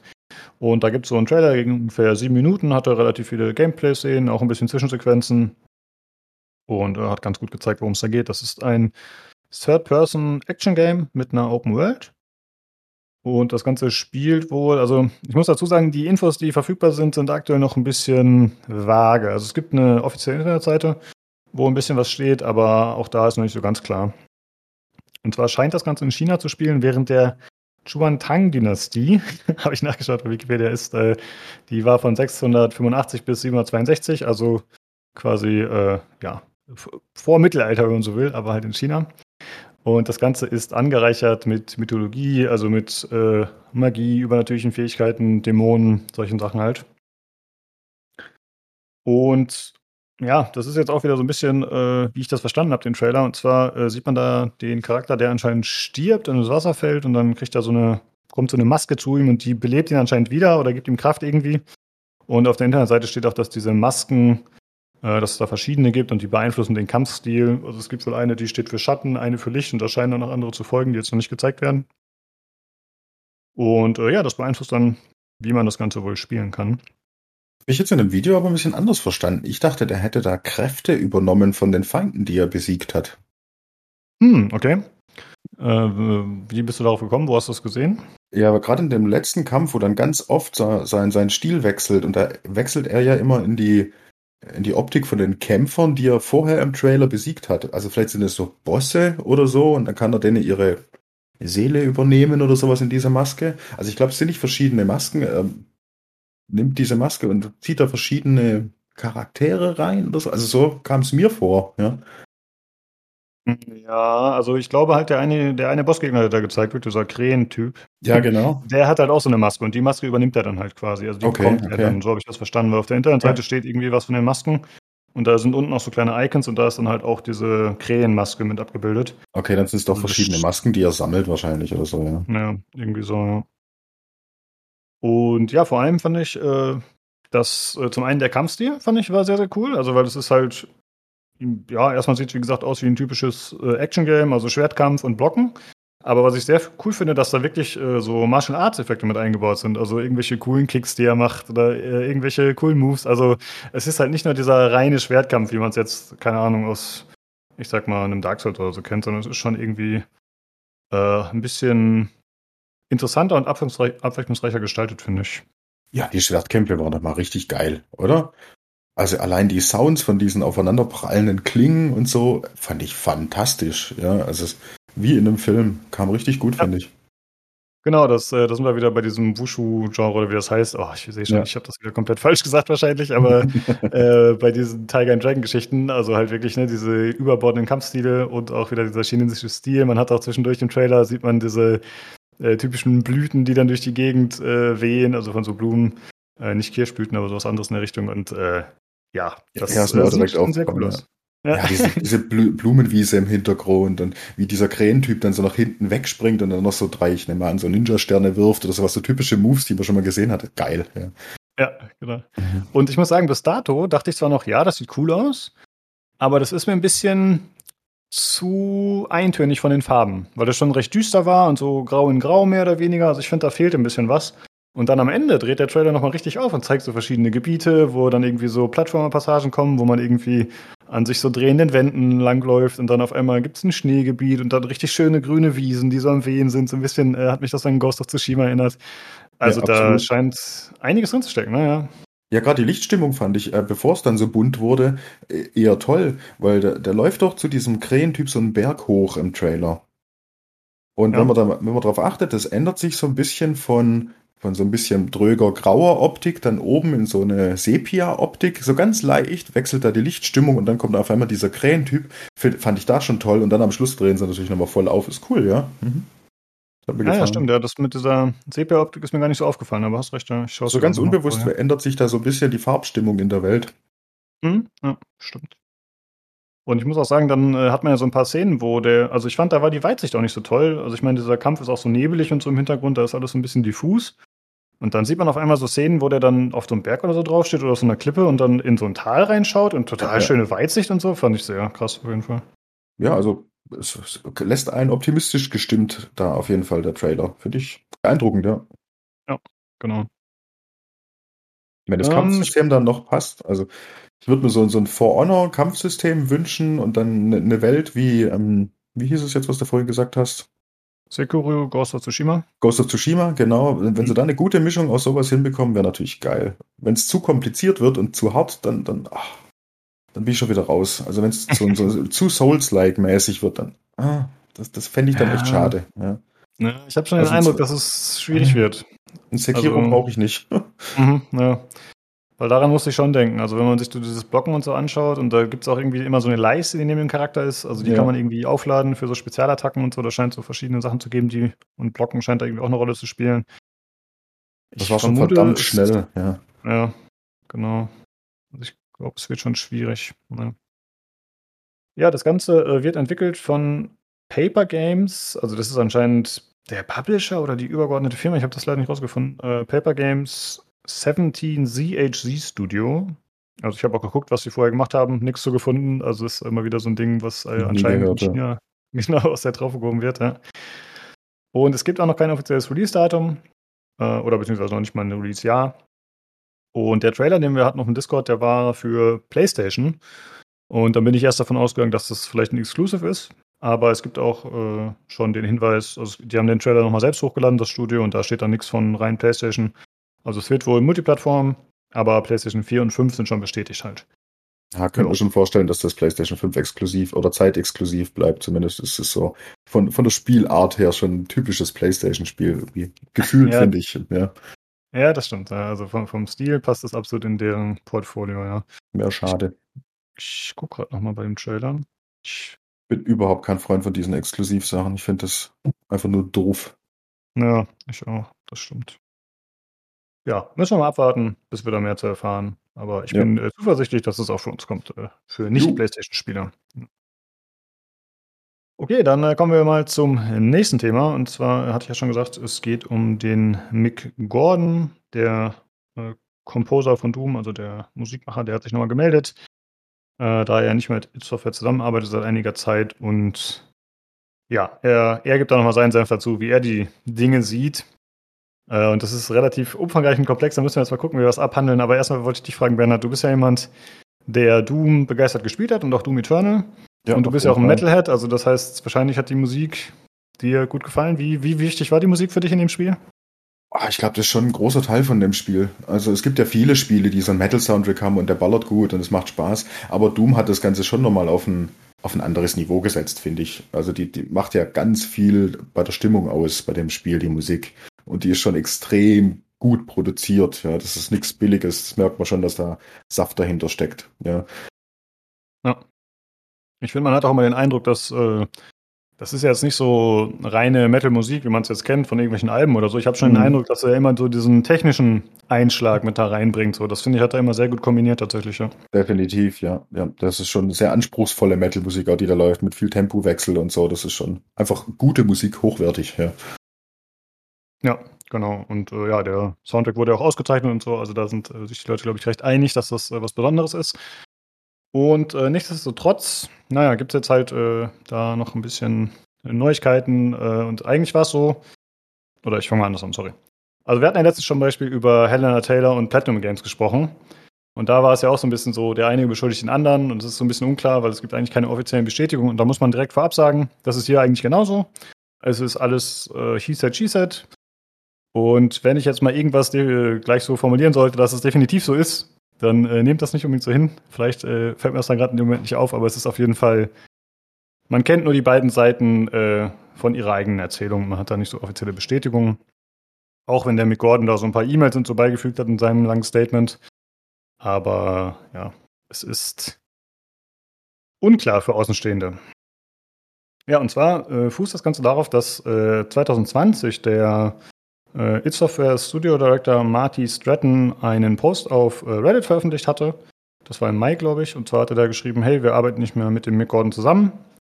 Und äh, die Begründung war, äh, dass der Mick alles, ich sag mal, verschleppt hätte, dafür zu lange gebraucht hätte, die Sachen zu liefern und sich nicht an irgendwelche Vereinbarungen gehalten hatte, Abgabetermine eben.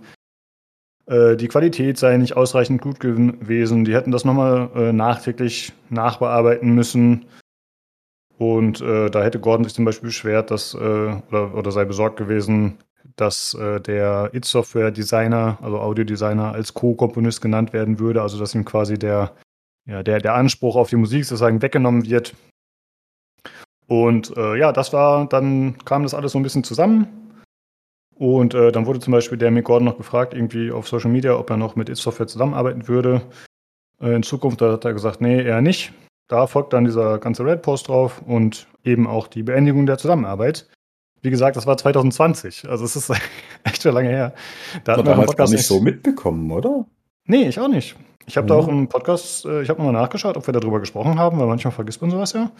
Aber wir haben das, soweit ich das sehen konnte, nie thematisiert tatsächlich. Also entweder verpasst oder damals gesagt, ja, ist nicht so wichtig. Ja, ist völlig an mir vorbeigegangen. Ich wusste nicht, dass da überhaupt irgendein Beef besteht zwischen denen, ja. Ja.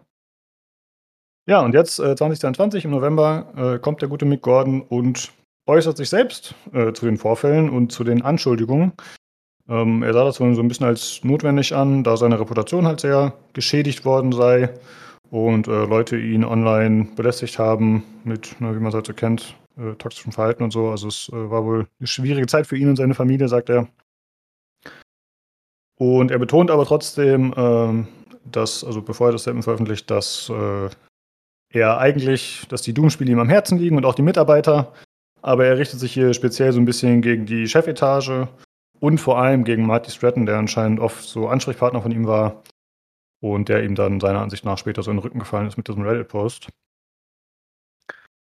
Äh, ja, das, ich habe hier so viel notiert. Also dieses Statement, das er geschrieben hat, ne, das ist so viel. Also sich da erstmal durchzukämpfen, war schon ziemlich krass. Und äh, ja, es, es, sind sehr viele Dinge, die der auflistet, wie gesagt, mit äh, irgendwelchen Links und so. Also wenn ihr es euch im Detail geben wollt, wir verlinken das Ganze natürlich, dann könnt ihr da reinschauen, aber ich versuche das jetzt hier ein bisschen kondensiert wiederzugeben. Äh, die Musikproduktion beginnt wohl zwei Jahre vor Release von Doom Eternal. Und äh, das war wohl ein recht straffer Zeitplan. Wenn ich das gerade richtig im Kopf haben sollte, sollte er zwei Songs pro Monat oder so liefern. Und aber die sollten schon finalisiert sein. Das heißt, äh, die Level standen noch gar nicht zur Verfügung teilweise. Also er wusste noch gar nicht genau den Kontext für die Musik, aber tatsächlich sollte er schon fertige Musikstücke abliefern. Und äh, da hat er sich schon zwei, nach zwei Monaten gemeldet, so hey, das funktioniert so nicht, da werden wir den Zeitplan wahrscheinlich nicht einhalten, die Qualität kann nicht gewährleistet werden. Und äh, da hat er dann auch so ein Foto beigefügt, also ein Screenshot von der Mail. Und da hat der Stratton dann gesagt, so, nee, äh, wir müssen trotzdem weitermachen, so, das ist der richtige Weg so ungefähr. Und äh, generell bemängelt Jeremy Gordon eben, dass die Kommunikation schlecht war oder ausblieb, dass er nicht bei jedem Meeting dabei war, dass irgendwelche Manager dabei waren, die dann dazwischen gefuchtelt haben, obwohl die keine Ahnung davon hätten. Dann war es wohl so, dass viele Musikstücke abgelehnt wurden, die er eingereicht hatte. Und äh, tatsächlich war es so, dass eigentlich zweieinhalb Stunden Musik vereinbart waren, die er liefern sollte, die er produzieren sollte. Und er hat dann immer wieder irgendwelche anderen Stücke geliefert, die sie nicht haben wollten. Und im Prinzip war es tatsächlich am Ende so, dass sie fünf Stunden benutzt haben, anstatt der vereinbarten zweieinhalb laut ihm. Und äh, sie hätten ihn dafür auch nicht bezahlt, sagt er. Also das, äh, und er meint, es sei so eine Taktik gewesen zu sein, dass sie viel abgelehnt haben, um das Ganze später gratis zu nutzen, heimlich. Das hätte man ihm nie gesagt. Äh, zusätzlich war er dann äh, wohl elf Monate ohne Bezahlung. Also es gab äh, den Collectors Edition Doom Eternal Soundtrack, der veröffentlicht werden sollte, beziehungsweise der angekündigt wurde. Und ja, da war er natürlich dann äh, federführend. Mit seinem Namen stand er dafür. Aber er hat selbst daraus erst aus der Presse erfahren, sagt er. Also er wusste gar nicht, dass dieser Special Soundtrack nochmal erscheinen sollte oder dass er angekündigt ist und dass er da irgendwie involviert ist. Ja, das äh, kam dann irgendwie so raus für ihn. Und da war es dann wohl für ihn noch relativ schwierig, da irgendwie ähm, äh, da seine, seinen Vertrag erstmal dafür zu bekommen, dass er das überhaupt machen konnte. Dann hat er sich irgendwie direkt an Cinemax gewendet, hat quasi, äh, nee, an Bethesda, sorry, und hat äh, den Marty Stratton übergangen, weil das irgendwie nicht funktioniert hat mit Is-Software Und ja, das war dann ewiges Hin und Her, dann war die Qualität am Ende nicht gut genug, dann äh, wurde dieser Audiodesigner, den ich vorher schon erwähnt habe, als Co-Artist genannt, andere Künstler wiederum haben keine Credits bekommen, die eigentlich der Mick Gordon gerne drin gehabt hätte. Also eine ziemliche Shitshow, wenn das so stimmt, was er sagt. Und dann am Ende, als der Soundtrack draußen war und die Qualität eben nicht stimmte, ging es halt darum, irgendwie Schadensbegrenzung zu betreiben. Und da haben die beiden, der Marty Stratton und der Mick, sich geeinigt, dass sie nochmal telefonieren und haben gesagt, hey, okay, wir machen das morgen so, wir veröffentlichen ein Statement, äh, eigentlich wollte der Stratton, dass der Mick Gordon da die, äh, die Verantwortung komplett übernimmt, aber das hat er abgelehnt, weil er meinte, hey, ich habe den Soundtrack gar nicht komplett gemacht, habt ihr selber rumgewurscht und eigene Stücke und so mit reingehauen. Äh, das möchte ich nicht. Dann haben sie gesagt, okay, dann machen wir halt gemeinsam so ein äh, Marketing-Statement oder PR-Statement, dass das Ganze halt äh, sauber ist für uns beide. Aber stattdessen kam halt der Reddit-Post und dann hat sich der Mick Gordon an seinen Anwalt gewandt und hat gesagt, hey, das passt nicht. Und dann hat der Anwalt eben auch Senimax kontaktiert und äh, der Mick Gordon hat da auch noch so ein paar Beweise beigelegt, warum das Ganze nicht äh, passen würde. Und dann haben die auch gesagt, ja, okay, äh, hat sich erledigt. Also, die, weil die Anwälte wollten irgendwie das wohl erst unterbinden, was er da macht. Und dann haben sie ihm angeblich ein Schweigegeld in sechsstelliger Höhe angeboten, dass er quasi den Soundtrack auf sich nimmt, auf seine Schultern, aber sich dann gleichzeitig verpflichtet, nie wieder was dazu sagen so, oder keinen Kommentar abzugeben. Und das hat er natürlich abgelehnt, sagt er. Ja, das war's im Prinzip. Übel, übel. Also, übel, äh, ja. ja. das ist eine ganz komische Story und äh, wenn man sich das im Detail durchliest, also ich kann es nur empfehlen, wenn man sich irgendwie dafür interessiert, dann äh, ruhig mal den ganzen Artikel durchlesen. Weil, also, was er da so schreibt, was da abgegangen sein soll und äh, wie, wie unprofessionell das ist und wie er da auch teilweise gegängelt wurde. Und äh, ja, also es ist äh, sehr schwierig. Ich halte es generell, muss ich sagen, für glaubwürdig, was er so schreibt, weil er eben auch viele Screenshots und so beigelegt hat. Klar, kann man alles faken prinzipiell. Aber ich äh, nehme es ihm erstmal ab, muss ich sagen. Ähm, ja, ich ähnlich, ja. Ja. Aber ich wundere mich ein bisschen, dass er damit jetzt erst rauskommt. Also, weil das ist ja jetzt, wie gesagt, schon zwei, jetzt drei Jahre fast schon her, oder zweieinhalb zumindest, äh, dass das passiert ist und dass er sich jetzt dafür entschieden hat, das so zu machen. Aber okay. Vielleicht hat er einfach irgendwas das Fass jetzt zum Überlaufen gebracht, wenn er sagt Familie und er hat eine harte Zeit und so. Ne? Hm. Ja. Irgendwann ist halt einfach mal unerträglich. Genau. Aber mir kommt das Ganze so ein bisschen so vor, als, als hätten die einfach nicht begriffen, dass, das, dass sie da mit einem Künstler zusammenarbeiten. Also, mhm. wenn man sich da so reinversetzt, das, das ist ja ein professioneller Musiker. Das ist ja keiner, der irgendwie jetzt nur vor sich hin klampft. Der macht das ja mit, mit Sinn und Verstand. Sonst wären die Spiele ja auch nicht so gut und der Soundtrack nicht so gut. Und ja. wenn sie ihm da hier jetzt halt Tracks ablehnen, nicht mal vorher die Level irgendwie beschreiben zumindest. Ich denke mal, das ist einem richtigen Künstler ja extrem wichtig. Ja, der will ja die Musik passend und hier und stimmig und äh, stimmungstechnisch. Allein das zeigt mir schon, das funktioniert doch nicht miteinander. So kann man mit einem Künstler nicht arbeiten. Dem muss man Freiraum und Kreativität geben. Ja. Ja. Das sehe ich ja. auch so auf jeden Fall. Also, also die meisten Musiker, gerade auf so einem Level, sind dann ja eben auch Perfektionisten ne? und die haben ihre genauen Vorstellungen, wollen das genauso machen. Absolut. Und wenn man ja. dann so eingeschränkt ist, dann wird es natürlich sehr, sehr schwierig. Ja, und dann halt auch noch Zeitdruck hier. Du hast bloß hier jeden Monat zwei Tracks bitte fertig und fertig produziert vor allem. Und auf so einem Niveau funktioniert das nicht. Also das, das geht ja. nicht. Ja, er meinte auch, er hätte äh, recht viel gecrunched und so direkt anfangs, aber dann hat er halt gemerkt, ja, okay, das funktioniert halt so nicht. Mhm. Genau.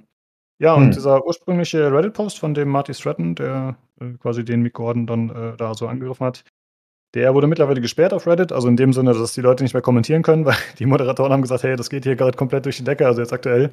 Äh, wir können da nicht mehr, wir kommen da nicht mehr mit mit der Moderation. Und deswegen ist das Thema erstmal dicht. Aber was ich noch ganz interessant finde, mittlerweile ist Bethesda ja Teil von Microsoft mit mhm. diesem Deal. Und da frage ich mich, ob Microsoft sich da irgendwann bald gezwungen sieht, was zu machen, je nachdem, wie das Ganze jetzt eben durch die Decke geht, wie viel darüber berichtet wird, was da vielleicht noch bei rauskommt. Es kann ja, wie gesagt, immer noch sein, dass da äh, Details uns nicht bekannt gegeben worden sind oder dass da irgendwer lügt oder so. Äh, aber da ja, müsste noch einiges auf jeden Fall, äh, könnte noch einiges passieren, sagen wir mal so. Ja, sollte auch. Also ich glaube, gerade Microsoft, die es ja immer so wichtig haben mit hier dass alle glücklich sind und sie haben, legen Wert auf eine gute, gute Zusammenarbeit und bla bla bla, haben sie in der Vergangenheit ja schon immer öfter gesagt. Eigentlich sollten sie da jetzt zumindest ein Statement dazu abgeben, ja. Ja. Ja, mal schauen. Wenn da noch was kommt, äh, halten wir euch natürlich auf dem Laufenden. Das war es erstmal dazu. Okay, das waren auch schon die News und dann kommen wir jetzt zu Call of Duty Modern Warfare 2.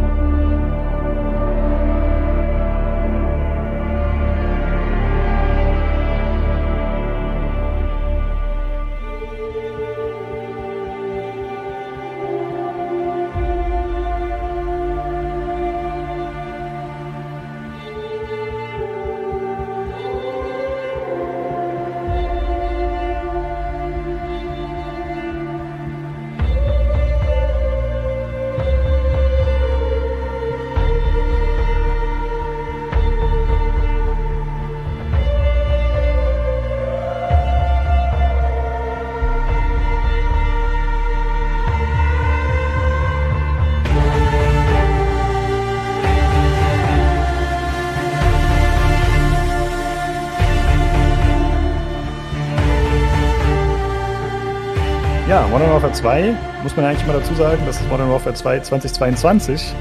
Denn es gab das Ganze ja schon mal, 2009, glaube ich, war das, kam das ursprüngliche.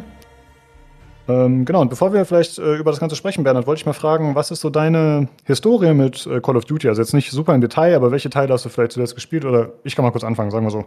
Ich habe Modern Warfare 2 intensiv gespielt, online. Also ich spreche jetzt nur vom Multiplayer, weil ich das für relevanter halte für das Review hier. Äh, ansonsten habe ich noch Cold War ein bisschen gespielt, also Black Ops Cold War, das ist ja relativ aktuell. Und ich hatte ein bisschen den ersten Future-Teil gespielt, dieses Advanced Warfight? Nee, das, nee, das ist ein Infinite, Infinite Warfare. Genau, da, nee, das ist glaube ich das zweite, oder? Advanced, Advanced Warfare, Warfare, ist das mit diesen genau. Exoskeletten und Infinite genau. Warfare ist im, im Weltraum. Ich habe das mit den Exoskeletten gespielt, aber das habe ich nicht ganz so viel gespielt. Und das waren eigentlich meine letzten Call of Duty-Teile. Also ich habe gar nicht mehr so viele gespielt über die Jahre. So alle, ich sag mal, zwei, drei Jahre habe ich einen gespielt, glaube ich. Und dann war es das wieder. Mal mehr, mal weniger Multiplayer. Wie ist es denn bei dir? Also ich habe das erste Call of Duty damals gespielt auf dem PC. Das ist ja schon ewig her. Ich weiß gar nicht, wann der Release war. Puh, Anfang der 2000er, oder? So ungefähr. Ja, schon 20 Jahre her, ja. Ja, also das habe ich damals nur Kampagne, überhaupt kein Online-Game gespielt. Dann ewig Pause. Also ich hatte dann ja auch lange keinen PC oder so. Ähm, ich glaube, den ersten Teil, den ich dann wieder gespielt hatte, war wirklich Black Ops Cold War. Den hatte ich mir gekauft. Da habe ich Kampagne gespielt, ganz wenig Multiplayer und viel Zombie-Modus. Hm, hatte mir dann irgendwann mal im Sale noch Modern Warfare äh, 2019 geholt, habe da auch Kampagne gespielt und boah, Multiplayer so gelegentlich halt mal. Dann habe ich mir im Steam Sale irgendwann mal Infinite Warfare und Advanced Warfare gegönnt. Die habe ich auch beide Kampagnen durchgespielt, aber Multiplayer gar nicht. Die waren da schon relativ alt, da ist ja nicht mehr viel los, glaube ich. Mhm. Und Black Ops 3 habe ich mir mal gekauft. Das gibt es mittlerweile auch ganz billig. Das haben wir auch Kampagne gespielt. Das war auch im Koop möglich. Total cool. Kann man im Splitscreen spielen. Da haben wir die Kampagne gespielt, die auch ziemlich geil war. Und so ein bisschen Zombie-Modus habe ich da noch gespielt, aber auch nur ganz wenig, ja. Ja. Ich glaube, das Black Ops, das du gerade erwähnt hast, habe ich auch gespielt, das mit der Kampagne. Das war doch mit so Exoskeletten auch wieder, ne? Oder so ja. Robotern und so ein Zeugs, ne? Ja. Genau, und, und, und KI und so. Ja. War eine ziemlich geile Story, ja. Äh, das war doch mit Kevin Spacey das, oder? Ähm, hm, bin ich mir jetzt gar nicht sicher. Ich glaube, das war Advanced Warfare, Kevin Spacey, oder? Ach so, ja, das kann auch sein, ja. Ja, ich komme mittlerweile. Aber Black Ops 3 war der von, wie heißen die Polizisten-Fernsehserie? Das spielt er, das spielt er den Hauptbösewicht. Äh, CSI? Nee, nee, nee, die anderen. Die anderen, die egal. Anderen. Ist egal. Cobra 11. genau. Nee, das spielt auf jeden Fall auch so ein bekannter Schauspieler die, die Hauptrolle da. Ja. Okay, ja, machen sie ja ganz gerne. Ja. Mhm. Ne, Kevin Spacey Und, war Advanced Warfare, ja. Ja, okay. Ich muss auch sagen, ich habe äh, wirklich, ich glaube, seit Modern Warfare 2, also 2009, habe ich keine einzige Kampagne von Call of Duty mehr beendet. Also ich habe jetzt, wie gesagt, auch nicht so viele gespielt, so fünf, sechs Stück. Aber die sind einfach zu lang. Das halte ich nicht durch, diese fünf, sechs Stunden. das ist too much. Nee, ich äh, weiß, ich finde die immer ziemlich langweilig tatsächlich. Ja, aber ich finde, die haben eine optimale Länge. Also viel Story mhm. muss man da ja eh nicht erwarten, obwohl es immer halbwegs interessant ist, aber es ist halt Bombast. Das ist wie ein, wie einen guten Actionfilm im, im großen Kino angucken, finde ich. Das gibt man sich halt mal, ist befriedigt und gutes, ja. ja.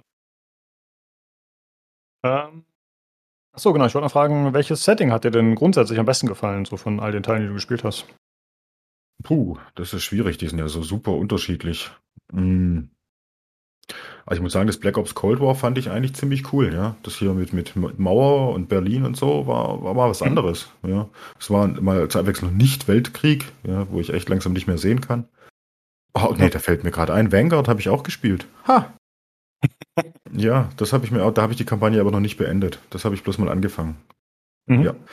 Ja, aber ich glaube, Black Ops Cold War war schon mal was anderes. Hat ja vielen noch nicht so gefallen, aber doch, war mal was anderes einfach, ja. Ja, ja das stimmt natürlich, ja. Also für mich war es auch nicht so, ich bin jetzt generell nicht so ein Black Ops-Fan. Black Ops ist ja dann immer eher so 80er oder so, diese Zeit halt, ne? So mhm, ja. vor der modernen, sag ich mal. Und ja, ich mochte halt tatsächlich immer dieses Modern Military Zeugs am liebsten, deswegen habe ich mir den jetzt mal wieder geholt. Eigentlich hätte ich mir auch schon mal das Modern Warfare von 2019 antun können. Ich weiß gar nicht, warum ich das nicht geholt habe. Da muss ich sagen, ja, okay. im Multiplayer gefällt mir das auch besser. Mhm. Also im Multiplayer ja. finde ich das Modern Warfare deutlich angenehmer. Also ich zum Beispiel in Vanguard wollte ich nicht im Multiplayer spielen. Das, ich mhm. glaube, das macht mir keine Freude. ja.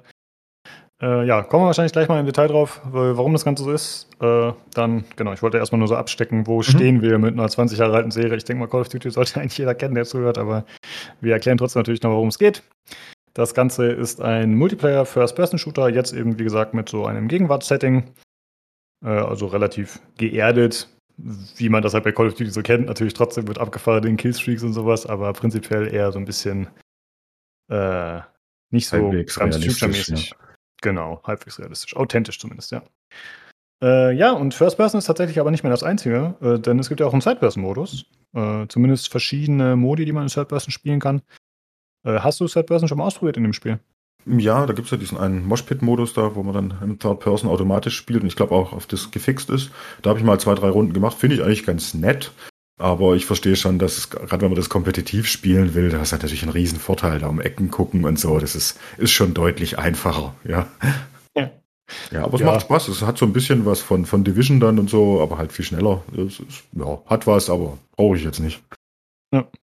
Äh, ja, Third Person ist halt, ja, man hat halt einen Vorteil, zumindest wenn man langsam spielt. Ne? Derjenige, der dann reinrusht, der hat halt den Nachteil, weil der andere kann um die Ecke gucken, aber. Ja, es ja. stehen halt auch alle an der Ecke in dem Modus. Also, ist, ist schon witzig. Ich habe da ein bisschen dann hier, äh, wo ich mal down war, die anderen verfolgt und stehen halt alle an den Ecken. Ja. Hm. Ja, okay. Ähm, dann äh, mal kurz, äh, wie wir gespielt haben. Ich habe auf dem PC gespielt im Battlenet. Man hat die Wahl, ob man das über das Battlenet oder über Steam kauft und man ist dann auch nicht gezwungen, äh, wenn man die Steam-Variante hat, das Battlenet mitzuinstallieren, sondern man kann dann mit äh, Freunden sich connecten über diese, äh, wie heißt die, Infinity ID? Activision so ID. Ah, okay, Activision ID, ja, sehr gut. Äh, das ist halt so eine ID, die jeder im Spiel hat und dann kann man halt über so einen Freundescode sozusagen connecten. Genau, das ist eigentlich ganz nett.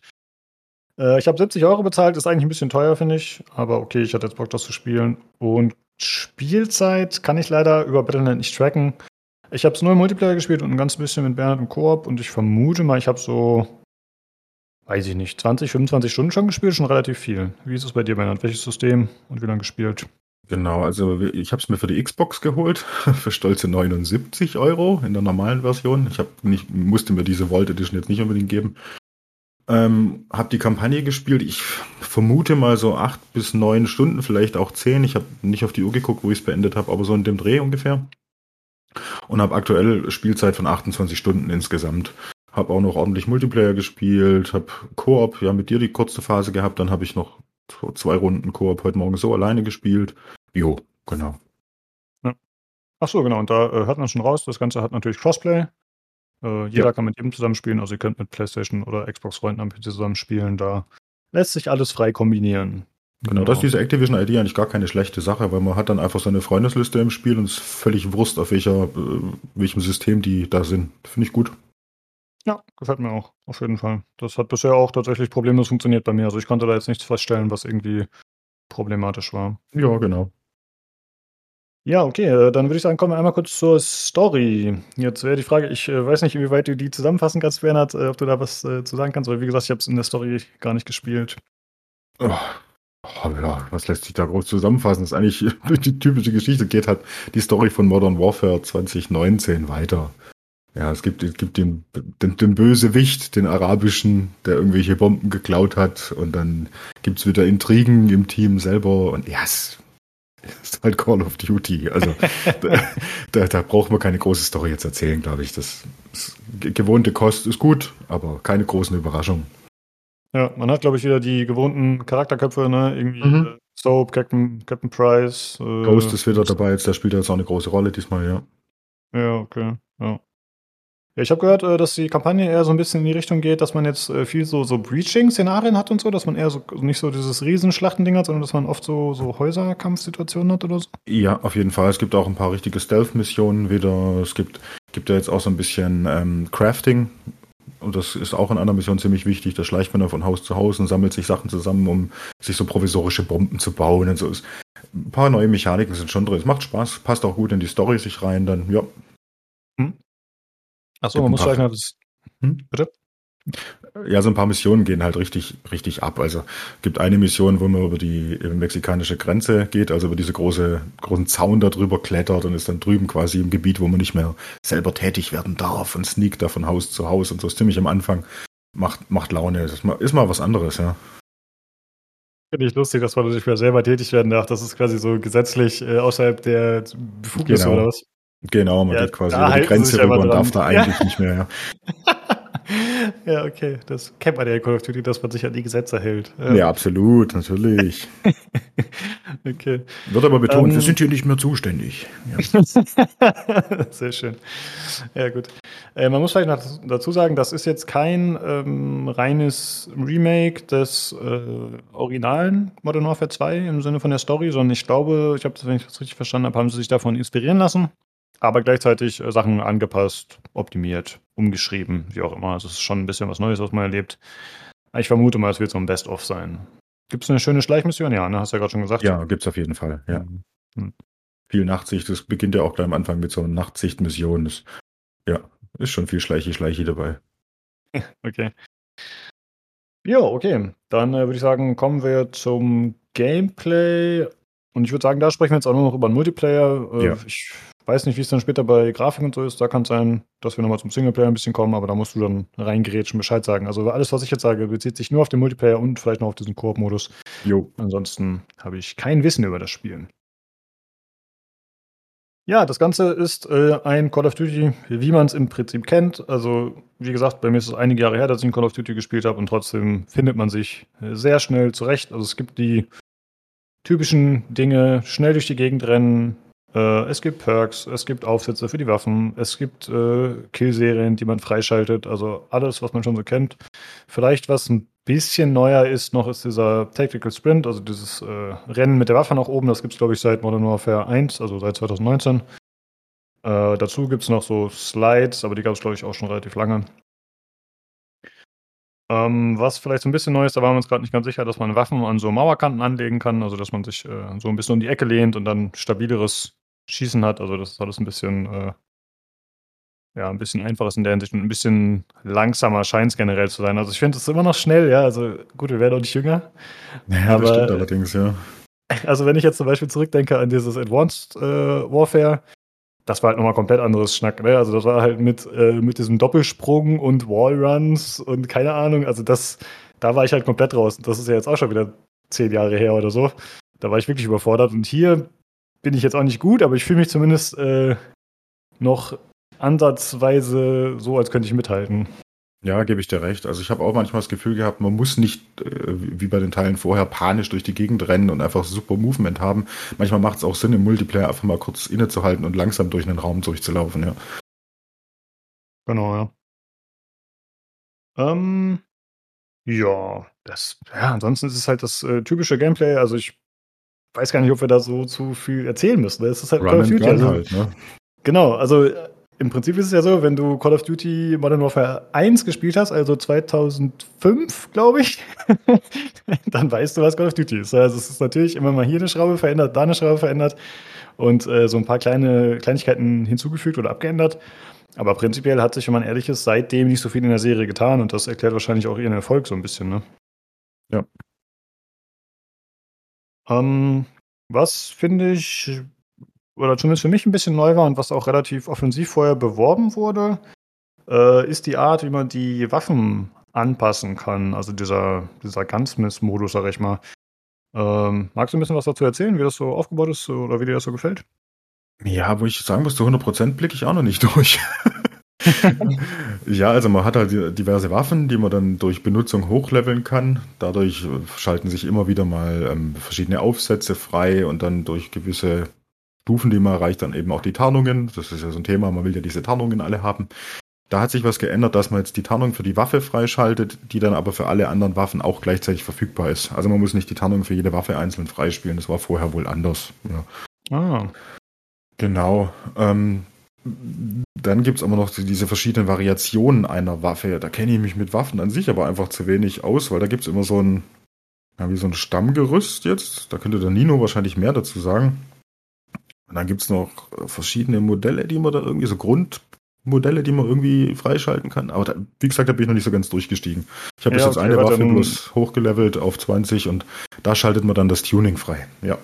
Okay, ja, da, äh, genau. Dann kann ich kurz äh, einspringen mit diesem Grundgerüst. Also bei mir scheitert es auf jeden Fall auch an der Terminologie, aber im Prinzip ist es so, du hast halt den Kern der Waffe, äh, ja. den Hauptteil, wo dann die Kamera, was weiß ich, drin ist und wo die, wo das Magazin reinkommt und so. Der Receiver nennt sich das halt auf Englisch. Mhm. Und im Prinzip, äh, soweit ich das verstanden habe, ändert sich das halt das Kaliber. Also was, keine Ahnung, 556 oder 762. Und je nachdem, welchen Kern du in die Waffe reinsteckst, hast du halt, wie gesagt, ein anderes Kaliber und das sorgt dann dafür, dass die Waffe ein anderes Waffenverhalten hat, im Sinne von mehr Schaden, mehr Reichweite, ah, weniger Präzision, okay. was auch immer. Also das verändert so ein bisschen die Möglichkeiten der Waffe und die Stärken und Schwächen. Und das wird einem dann aber auch so ein bisschen als neue Waffe verkauft. Das finde ich eigentlich ein bisschen komisch, weil im Prinzip hast du halt dreimal die gleiche Waffe, die gleich aussieht. Ja. Aber die wird dann als drei verschiedene. Also eine läuft dann als äh, also ich sag mal zum Beispiel eine Scar, also die haben ja keine offiziellen Namen leider. Ne? Also es sind halt irgendwelche ausgedachten Waffen. So eine MP5 ist dann zum Beispiel eine, keine Heckler und Koch, sondern ein Lachmann. Ja, keine Ahnung ja, warum, genau. aber ist halt so, ja. Und äh, die Waffe, die ich ganz cool fand, ist halt so eine Scar im Prinzip und die gibt es dann einmal als Assault Rifle, einmal als Battle Rifle und vielleicht auch nochmal irgendwo anders, ich weiß es nicht. Und ich glaube, das verändert dann teilweise auch, ob die Autofeuer haben oder vielleicht nur Single-Schuss oder so, könnte ich mir vorstellen, dass das auch noch darauf geht. Ja, also wie gesagt, ja. da blicke ich auch noch nicht so ganz durch mit diesen verschiedenen Grundbausätzen, aber es, es macht es auch mit den nicht offiziellen Na Namen nicht wirklich einfacher. Ja? Also man blickt ja. nicht mehr durch, welche Waffe habe ich da jetzt eigentlich gerade. Ja, das würde mir tatsächlich sehr helfen, wenn die äh, offizielle Namen hätten. Das genau, da kennt man sich wenigstens ein bisschen aus, ja. Genau. Also wir haben ja gerade schon gedacht, wir sind beide jetzt nicht die super äh, Waffennarren, aber zumindest kennt man das, hat man das schon mal gehört, so, aber jetzt ist es halt wirklich alles komplett fremd. Eben, also eine AK kenne ich und eine MP5 kenne ich, aber die, eine Lachmann-MP habe ich noch nie gehört, ja. ja, prinzipiell muss ich sagen, ist dieses ganze Freischaltsystem, ich finde, das ist eh alles ein bisschen undurchsichtig erstmal. Also es ist dann, mhm.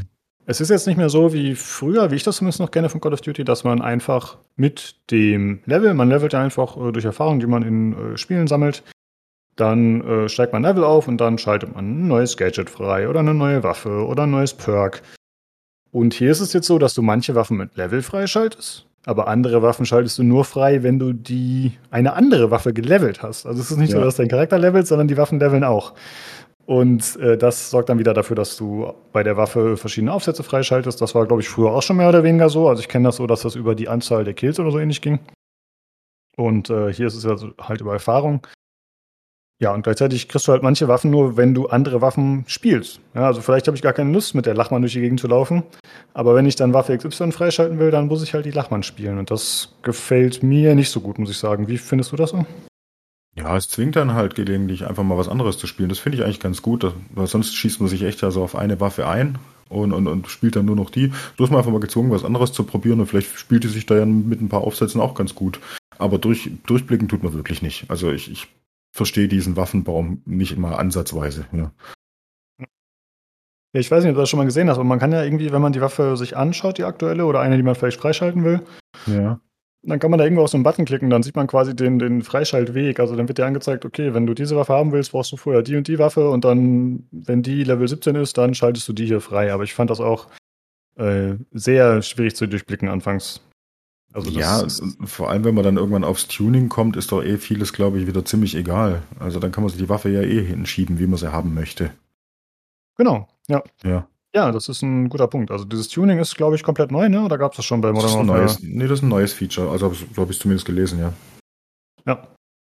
Also im Prinzip äh, bedeutet das, wenn du die Waffe auf ein bestimmtes Level bekommst, ich weiß gerade nicht, welches das ist, dann. Das letzte Level, wenn sie auf voll Max-Level ist, ja. Ah, okay. Ja. Dann hast du die Option, dass du nicht mehr über die verschiedenen Aufsätze deine positiven und negativen Änderungen äh, findest. Also ich sag mal zum Beispiel, wenn du ein größeres Magazin drauf machst, dann hast du weniger Nachladegeschwindigkeit, vielleicht ein weniger schnelles Anlegen, solche Sachen. Also da gibt's, das steht dann mal ganz gut dabei. Ich finde, das macht das Spiel auch ganz gut, dass es eigentlich immer ja. klar ist, welche Veränderung stattfindet. Und unten hast du auch immer diese typische Statistik, die dann in Rot oder Grün die Veränderung darstellt. Das ist ganz angenehm. Ja, das ist ganz übersichtlich eigentlich, ja. Genau. Und es ist so, dass man maximal fünf Aufsätze drauf machen kann. Das heißt, äh, man kann nie jeden Slot besetzen. Ich glaube, meistens sind es so acht Slots oder so, vermute ich mal. So in dem Dreh, ja. Genau, das heißt, man muss sich immer entscheiden, was ist einem jetzt wichtiger. Das mag ich persönlich ganz gerne, muss ich sagen. Dass man da halt so ein bisschen äh, abwägen muss. Und dann hat man halt die Option, dass man, wie du gerade schon gesagt hast, das Ganze tunen kann, sobald man die Waffe auf dem maximalen Level hat. Und das heißt, man kann sich zwar die Aufsätze immer noch frei aussuchen, die man drauf macht, aber gleichzeitig kann man bei den ausgewählten Aufsätzen dann über Schieberegler das Ganze beeinflussen. Also man hat für jeden Aufsatz zwei Regler.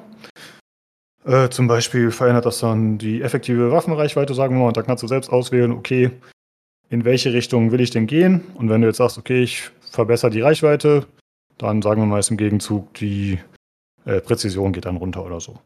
Und genau. das ist genau. ziemlich cool eigentlich. Dann kann man halt selbst beeinflussen, wie das Ganze aufgebaut ist und wie die Waffe genau funktioniert. Und die Aufsätze sind dann eigentlich nur noch kosmetischer Natur, wenn man so will. Außer dass, äh, ja gut, ist auch kosmetisch, aber das Visier, ne, das spielt halt noch eine Rolle, was man da jetzt auswählt vielleicht. Genau, ja. Also ich glaube, es ist nicht rein kosmetisch, so ein bisschen machen die schon noch was aus, aber es ist eher nebensächlich, ja. Ja, ja und das äh, finde ich ist eine ganz coole Idee tatsächlich. Also das äh, gefällt mir gut, dass man da dann so ein bisschen mehr das Gefühl hat, dass man eben das nehmen kann, was einem optisch gefällt und dann das Ganze abstimmen kann auf den eigenen Spielstil. Und da kann man halt auch rumprobieren. Man kann dann in diese Hiring Ranch gehen und halt die Sachen ausprobieren, was einem da wie gut gefällt. Ja. Okay. Ja, das war es im Prinzip schon zum Gameplay. Ich finde, wir können, wenn du möchtest, ein bisschen über verschiedene Modi reden. Vielleicht über Modi, die uns gut ja. gefallen, die uns nicht so gut gefallen. Ja, gerne. Ähm, also es gibt die ganzen klassischen Modi, sag ich mal, das sind meistens so 6 gegen 6 Geschichten auf kleinen Maps. Äh, vorab, es gibt noch äh, zwei, drei andere Modi und zwar zum einen diesen Ground War Modus, den gab es glaube ich auch schon in Call of Duty 2019 oder Cold War oder so. Das ist im Prinzip so ein, ja, ein Battlefield-Abklatsch, wenn man so will. Also äh, mit Fahrzeugen und Flaggen, die man einnehmen kann und einer größeren Karte. Und dann gibt es noch den Invasion-Modus, der funktioniert ein bisschen ähnlich. Äh, soweit ich weiß, gibt es da nicht ganz so starke Fahrzeuge, aber es gibt schon ein paar. Und zusätzlich gibt es Spots dabei, wie man zum Beispiel aus Titanfall 2 kennt, die sind dann so reingesprinkelt. Und die geben halt auch Erfahrung. Da kann man halt auch ein bisschen, wenn man es nicht so anspruchsvoll will, kann man da ein bisschen rumdaddeln, sag ich mal. Ja, das ist halt ein riesengroßes Team Deathmatch. Das ist Rot gegen Blau auf einer riesen Map mit vielen Menschen. Bumm. Genau, ja. Da sind, äh, ich habe den Eindruck, da sind Sniper sehr beliebt und die sitzen gerne auf irgendwelchen Dächern ja, und haben dann eine gute Zeit. Und prinzipiell habe ich auch das Gefühl, dass da diese Killstreaks äh, dadurch deutlich vermehrt auftauchen. Also es ist äh, deutlich äh, belastender als Infanterist, sag ich mal, als auf so einer, auf so einer normalen 6 gegen 6 Map, oder? Ja, da ist auf jeden Fall viel los auf den Maps, ja. Da ist viel mit Flugzeugen auf einmal und dann da knallt was und da explodiert was und dann geht's hier wieder los. Also das, das ist richtig was los, ja. ja. Und ansonsten gibt's noch einen neuen Modus, glaube ich, soweit ich weiß, nur, der heißt äh, Knockout. Und zwar geht es darum, dass äh, es gibt eine Geldtasche, die irgendwie eingesammelt werden muss. Also das ist jetzt so ein typischer 6 gegen 6 Modus, nur einer von den Oldschool-Modi, sag ich mal. Und es gibt eine Geldtasche, die eingesammelt werden muss. Und das Team, das am Ende die Geldtasche hält, gewinnt die Runde. Und das ist auch mit begrenztem Wiedereinstieg. Das heißt, äh, wenn man angeschossen wird, geht man down. Kann nicht respawnen, aber man kann wiederbelebt werden, einmalig von Teammates. Da gibt es ja so ein paar Modi, da gab es schon diesen Cyberangriff und so in äh, Cold War, glaube ich. Da gibt es auf ja. jeden Fall wieder ein paar die angelehnt sind. Wie findest du diese Modi mit eingeschränkten Respawn? Äh, eigentlich ganz gut. Es ist halt ein bisschen mehr Nervenkittel. Ja, man muss schon taktischer vorgehen dann. Ja, fällt mir auch ja, äh, ganz gut eigentlich. Fällt mir gerade noch eins, es gibt noch einen Modi mehr, äh, wo wir gerade bei taktisch sind. Die Geiselrettung mhm. ist neu. Ach, der ist auch neu. Okay. Hm. Ich meine, ja, der ist mal. neu, ja. Ja, ist halt so ein bisschen wie, wie Rainbow Six Siege aufgebaut, dass irgendwo eine Geisel sitzt, die man sich dann holen muss. Die schnappt sich dann auf die Schulter und muss er an einen, ja, wie so einen Extraktionspunkt zurückbringen. Ja muss man schon ein bisschen vorsichtiger und als Team arbeiten dann, ja. Ja. Ich habe den heute aus meiner Rotation rausgeschmissen tatsächlich. Also man kann ja bei Quickplay kann man beeinflussen, welche Modi man suchen will. Ja. Und ich habe festgestellt, mit dem komme ich nicht so klar, weil äh, du kannst halt, wenn du die, die Geise mit dir rumschleppst, kannst du nicht schießen, was ja vollkommen okay ist. Mhm. Aber ich war immer zu blöd, die wegzuwerfen. Ich glaube, da gibt es eine spezielle Taste für. Das ist äh, nicht einfach schießen oder so.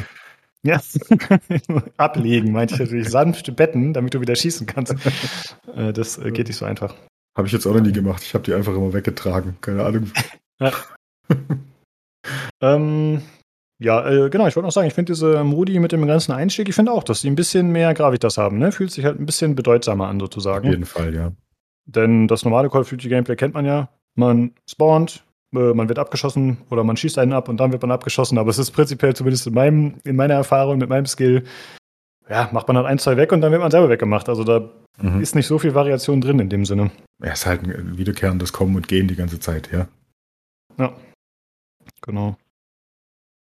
Ähm, ja, teilweise, wie ich gerade schon gesagt habe, auch mit äh, echt beschissenen Spawns, aber das ist halt leider bei diesen kleinen Maps so. Ne? Also da kann es halt auch schon mal sein, dass ein Gegner genau vor dir spawnt und dann halt Pech hat oder du bist dann nicht so immer dran und äh, spawnst genau neben Gleich einem. weggemacht, das ist, ja. Äh, genau. Das ist halt leider so. Äh, ich wollte noch fragen, welche Modi spielst du am liebsten jetzt, unabhängig davon, äh, ob das jetzt mit eingeschränktem Respawn ist oder nicht? Hm, Ich muss sagen, also ich habe da nie was groß eingeschränktes. Ich spiele meistens Quick Quickplay, wenn ich Multiplayer spiele. Und dann halt einfach das, was mich so trifft. Äh, dieses ähm, Abschuss bestätigt, finde ich ganz cool. Ja. Heißt, glaube ich, so, oder? Ja, Abschuss bestätigt. Ja, genau. Finde ich ganz nett, wo man diese Marken da einsammeln muss oder sich halt die Marken wieder sichern kann. Ja, das hat, hat auch so ein bisschen, bisschen mehr Speed drin dann. Ansonsten, ja, wenn ich wirklich Bock auf sinnloses Ballern habe, Invasion. Einfach groß drauf und dann mit einem Panzer auch gern mal rumfahren. Finde ich ganz nett, ja. Ja. Und auch dieser Ground War Modus, also mir macht, haben wir schon mal drüber gesprochen, dieses Ground War macht mir echt mehr Spaß als Battlefield 2042. Ich finde, das macht einfach Laune. Das ist halt riesengroß und viele Menschen und Action. Ja. Ich finde auch die Maps toll. Ich nehme mal an, dass, dass vieles lässt da schon so ein bisschen auf Warzone 2.0 blicken. Ja, gefallen mir gut. Ja. Ja. Ähm, ja, ich muss sagen, ich bin von diesen großen Modi nicht so ein Fan in Call of Duty. Also die anderen haben die jetzt mal gespielt ab und zu auf dem Discord, um irgendwie Waffen zu leveln oder so, weil das da wohl relativ schnell geht. Da geht es Ich habe da noch mal ein bisschen mitgespielt, so, aber ich muss sagen, ich mich hole nicht so ab. Ich mag halt im Battlefield, haben wir gestern schon drüber gesprochen, ich mochte immer die Zerstörung ganz gern, dass man so alternative Wege sich bauen kann und so, und das gibt's halt hier eigentlich gar nicht. Also es ist jetzt nicht so, dass Nee. Gebäude zerstörbar werden oder so. Äh, der ganze Schaden ist halt nur oberflächlich, ja. Also das Maximal ist halt mal, dass du irgendwie ein Auto in die Luft jagst oder so, wo dann der Gegner vielleicht neben steht. Ja, so ein paar Bretterbuden stehen mal rum, die man in die Luft jagen kann, aber ist eher vereinzelt, ja. Genau. Äh, deswegen mag ich auf jeden Fall die klassischen Modi lieber. Also wenn ich jetzt äh, suche, dann gehe ich nur bei Quickplay. Da sind halt dieser Ground War und dieser Invasion-Modus gar nicht inkludiert. Die wählt man speziell aus. Ja. Und ich, tatsächlich mag ich auch Kill Confirmed, muss ich sagen, mag ich am liebsten. Mochte ich schon Mhm. immer ganz gerne. Ähm, ja, die Leute kennen den Modus, ich denke, da braucht man nicht speziell drüber erklären. Ansonsten, ja, die mit diesem verzögerten Respawn oder mit dem eingeschränkten sind ganz cool, aber du hast halt auch das Problem, wenn man, ne, wenn man reinrusht wie ich und äh, sich direkt wegmachen lässt, dann wartest du halt auf den Revive oder im Zweifel zwei Minuten, bis die Runde vorbei ist und das ist halt ein bisschen nervig. Äh, muss man halt wissen, ob man da Bock drauf hat. Ja, genau. Geschmackssache, glaube ich. Genau. Ja, ansonsten, äh, ja, die Karten sind so, wie man es kennt, ne? Halt Call of Duty, klein, knackig, äh, eigentlich immer mit so drei Lanes, wo man langlaufen kann. Äh, eine Map ist sehr kontrovers diskutiert, ich weiß ja da gerade den Namen nicht, aber das ist so eine äh, mexikanische Grenze sozusagen. Das ist einfach so ein langer Highway, wo die ganze Zeit nur Autos rumstehen, äh, wo man sich so durchschlängelt und wo dann die ganze Zeit Granaten fliegen und alles nur explodiert. Äh, ja, die. Und in Wehe dir, es kommt einer, der ein Flugzeug hatte. dann, ist, dann ist Polen offen, ja. Ja, genau. Also das, äh, die Karte ist designtechnisch ein bisschen fragwürdig, finde ich. Aber trotzdem macht es mir eigentlich Spaß, muss ich sagen. Also ich habe jetzt keine mehr, wo ich sage so, okay, die finde ich so, dass ich die niemals spielen will. Äh, Im Gegensatz zu Battlefield zum Beispiel. Ja? Also da gab es wirklich Maps, wo ich gesagt habe, oh Gott, jetzt kommt die Map, ich bin raus. So. Und das Ja. hatte ich bei Call of Duty tatsächlich noch nicht. Nö, dass jede Map hat irgendwie was. Und das ist auch nicht so, das ist auch nicht so wichtig, finde ich. Also wenn man das jetzt nicht wirklich kompetitiv spielt und da Wert auf jedes Detail legt, ist egal Ja. einfach. Man spielt's halt, es macht Spaß, es kommt aufs Gameplay an. Ja. ja, ja, ihr merkt schon, liebe Zuhörer, wir sind, äh, wir haben schon jegliche Ambitionen, äh, haben wir schon abgelegt seit langer Zeit. Also wir sind jetzt nicht so, dass wir sagen, okay, Die äh, alten Männer müssen- treffen sich. Ja, genau. Ja. Ey, ich bin doch schon froh, wenn ich eine KD von 1 plus habe. Also wenn es positiv ja. ist. Auf, Ja, dann- absolut, ja. Ist halt wirklich so, ja. Äh, ja, wir hatten vorhin schon das Thema Waffen. Ich wollte dich eigentlich noch fragen, welche Waffen spielst du ganz gerne? Was, was gefällt dir da so? Also welche Gattungen oder welche speziellen Modelle? Hm, Also ich habe zu Anfang jetzt die M4 gespielt, weil ich einfach eine Waffe mal voll ausleveln wollte, um zu gucken, wie das funktioniert. Die habe ich auch relativ schnell auf 20 gehabt. Hab da jetzt auch so die ersten zwei Tarnungen oder drei fertig. Bin jetzt kurz vor Gold. Da muss man ja dann so Missionen äh, ja, erledigen noch, damit man die Tarnungen freischaltet. Da wird's dann wieder spannend. Die habe ich eigentlich ganz gern gespielt, die ist auch gut. Und jetzt hatte ich ähm, mir versucht, diese, ja, diese eine Waffe, die so kontrovers gerade im Internet diskutiert wird, die so mega übertrieben gut wäre und alle Pros würden die jetzt äh, verbieten würden wollen, ach was weiß ich. Was für eine Ähm, Gattung ist das dann? Die AK quasi. Ich, Ah, okay. Wie heißt sie? Keine Ahnung. Also die AK halt. Und die in der dritten, dritten äh, Version dann in diesem Baum, die muss wohl Hm? super imbar sein. Keine Ahnung. Die wollte ich mir einfach mal angucken, ob die wirklich so toll ist. Aber Ja. ich bin noch nicht so weit. Sonst habe ich gar nicht viel gespielt. So eine Sniper ab und zu mal, die habe ich glaube auf Level 4 und aber sonst nichts großartig, ne. Bin da relativ unkompliziert bisher. Ja, also ich habe die auch die M4 habe ich auch gelevelt auf Max-Level direkt am Anfang. Das war auch die erste Waffe, die man hat. So, es ist halt ein Mhm. typischer Allrounder, halt eine Assault Rifle. Und die geht auch nur bis Level 20. Ich habe vorhin zum Beispiel gesehen, dass die MP7, die ich ganz gerne spiele, die geht bis Level 29. Ja, die Also sind sehr unterschiedlich, auch- die Level, ja. Weil die, muss ich sagen, finde ich extrem gut. Diese MP7-Variante da, die ist sehr, sehr stark, finde ich. Die. Also ich hatte immer das Gefühl, dass in Call of Duty eigentlich SMGs so, also ähm, Maschinenpistolen, äh, dass das eigentlich immer so der Way to go ist, weil die Distanzen oft nicht so groß sind und die sind immer sehr, sehr stark, finde ich. Und das trifft auch hier bei der zu, finde ich. Ansonsten finde ich die Scar noch sehr gut. Ich weiß auch nicht, wie die heißt. Die habe ich Ja. noch gar nicht gespielt. Ja, die ist, die ist cool. Die gefällt mir besser als die M4 auf jeden Fall. Aber prinzipiell sind das auch die beiden oder die drei Waffen, die ich am meisten gespielt habe. Also ich bin dann auch eher so der Typ, der sich auf eine festlegt. Und deswegen habe ich ja vorhin auch gesagt, ich finde das eigentlich nicht so cool, dass man äh, gezwungen wird, alles ein bisschen zu spielen. Aber ich äh, verstehe auf jeden Fall deinen Punkt, warum du sagst, äh, ja, das ist eigentlich ganz gut, weil dann lernt man halt alles zumindest mal kennen. Genau, und irgendwann Und- wird man halt auch mal gezwungen, eine Pistole zu benutzen. Die würde ich sonst wahrscheinlich nie auswählen. ja. Ja, genau. Und das Ganze wird ja noch ein bisschen äh, zusätzlich äh, ja, incentiviert durch diese Daily Quests oder nee, wie heißen Mhm. die Daily Tasks, die man hat. Äh, da heißt es dann zum Beispiel, äh, töte fünf Leute mit Headshot mit einem Battle Rifle oder so. Und da ist man dann auch wieder gezwungen, wenn man ein bisschen Bonus-XP haben will, dass man das macht, damit man da äh, schneller Fortschritt macht. Ja. Genau, ja. Prinzipiell muss man sagen, man levelt sehr schnell, ne? Also es ist ja, wie gesagt, dieses Leveln passiert ja, das schaltet ja nicht mehr waffenfrei in dem Ausmaß. Ich glaube, deswegen haben sie es ein bisschen angepasst, aber ich war doch sehr verwundert, dass man irgendwie nach einem Tag, also nach, weiß nicht, drei, vier Stunden war ich Level 13 und dann geht's auch alles super schnell irgendwie die ganze Zeit. Ja, aber es wird dann schon lang, langsamer mit der Zeit. Also ich glaube, ich bin jetzt 37 und jetzt ist schon ein bisschen Arbeit. Also jetzt muss ich schon gezielt gucken, dass ich level. Also es passiert nicht mehr so nebenbei und du hast mal kurz einen guten Run und bist gleich zwei Level höher. Das, das geht jetzt nicht mehr. Ja. Okay. Äh, ansonsten habe ich noch aufgeschrieben, was mir aufgefallen ist, negativ, dass äh, ich hatte so eine Runde, was habe ich gespielt? Diese Geiselrettung. Und da war ein Typ AFK und der stand einfach zwei Runden AFK rum und ist nicht rausgekickt worden.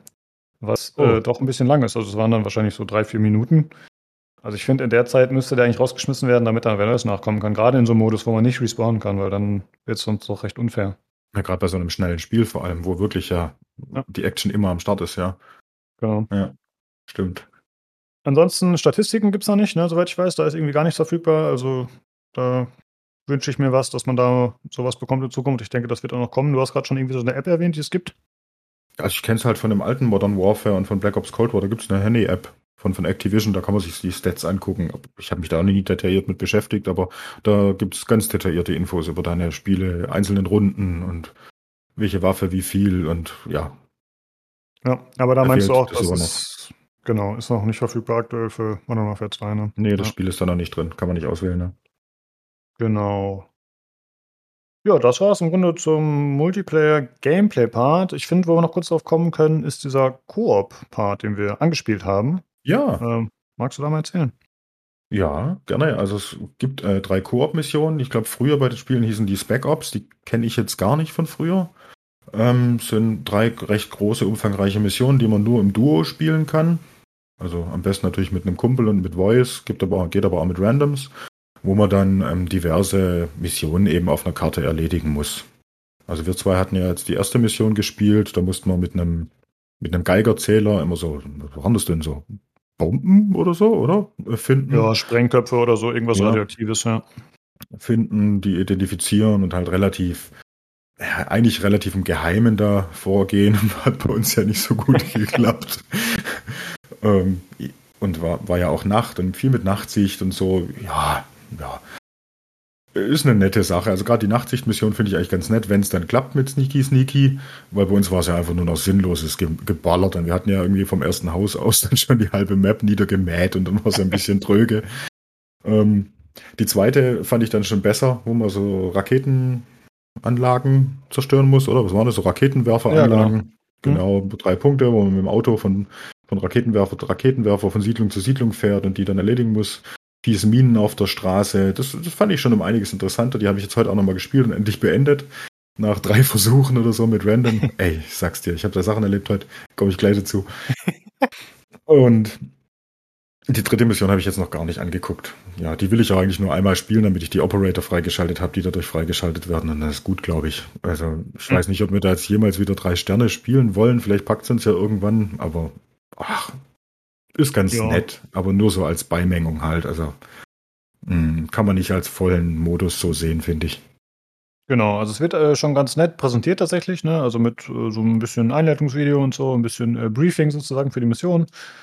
Und, ja, das fand ich ja. ziemlich beeindruckend sogar, dass die Videos ja echt auf der gleichen Qualität wie in der Kampagne sind. Also die sind ja schon ziemlich gut gemacht, oder? Ja, das fand ich auch. Also gut, Kampagne, den Vergleich habe ich jetzt nicht, aber ich fand auch, dass die super aussahen.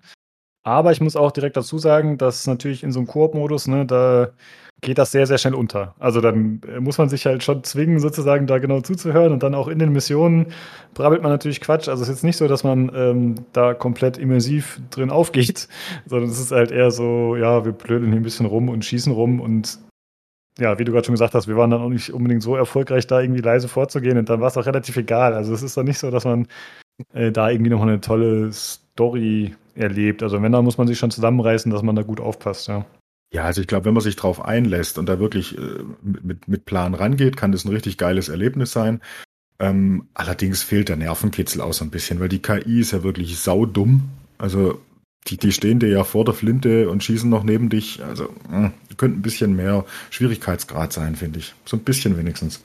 Genau, der Schwierigkeitsgrad lässt sich auch nicht anpassen. Also es geht wohl nur so, das hatte der Martin uns erzählt auf dem Discord, dass die, ähm, die Dauer der Mission oder äh, also wie lange man braucht, das beeinflusst, wie viele Sterne man bekommt. Also es ist jetzt nicht so, dass man zum Beispiel leise vorgehen muss, damit man äh, Sterne bekommt, sondern zumindest in der ersten Mission ging es nur über Geschwindigkeit.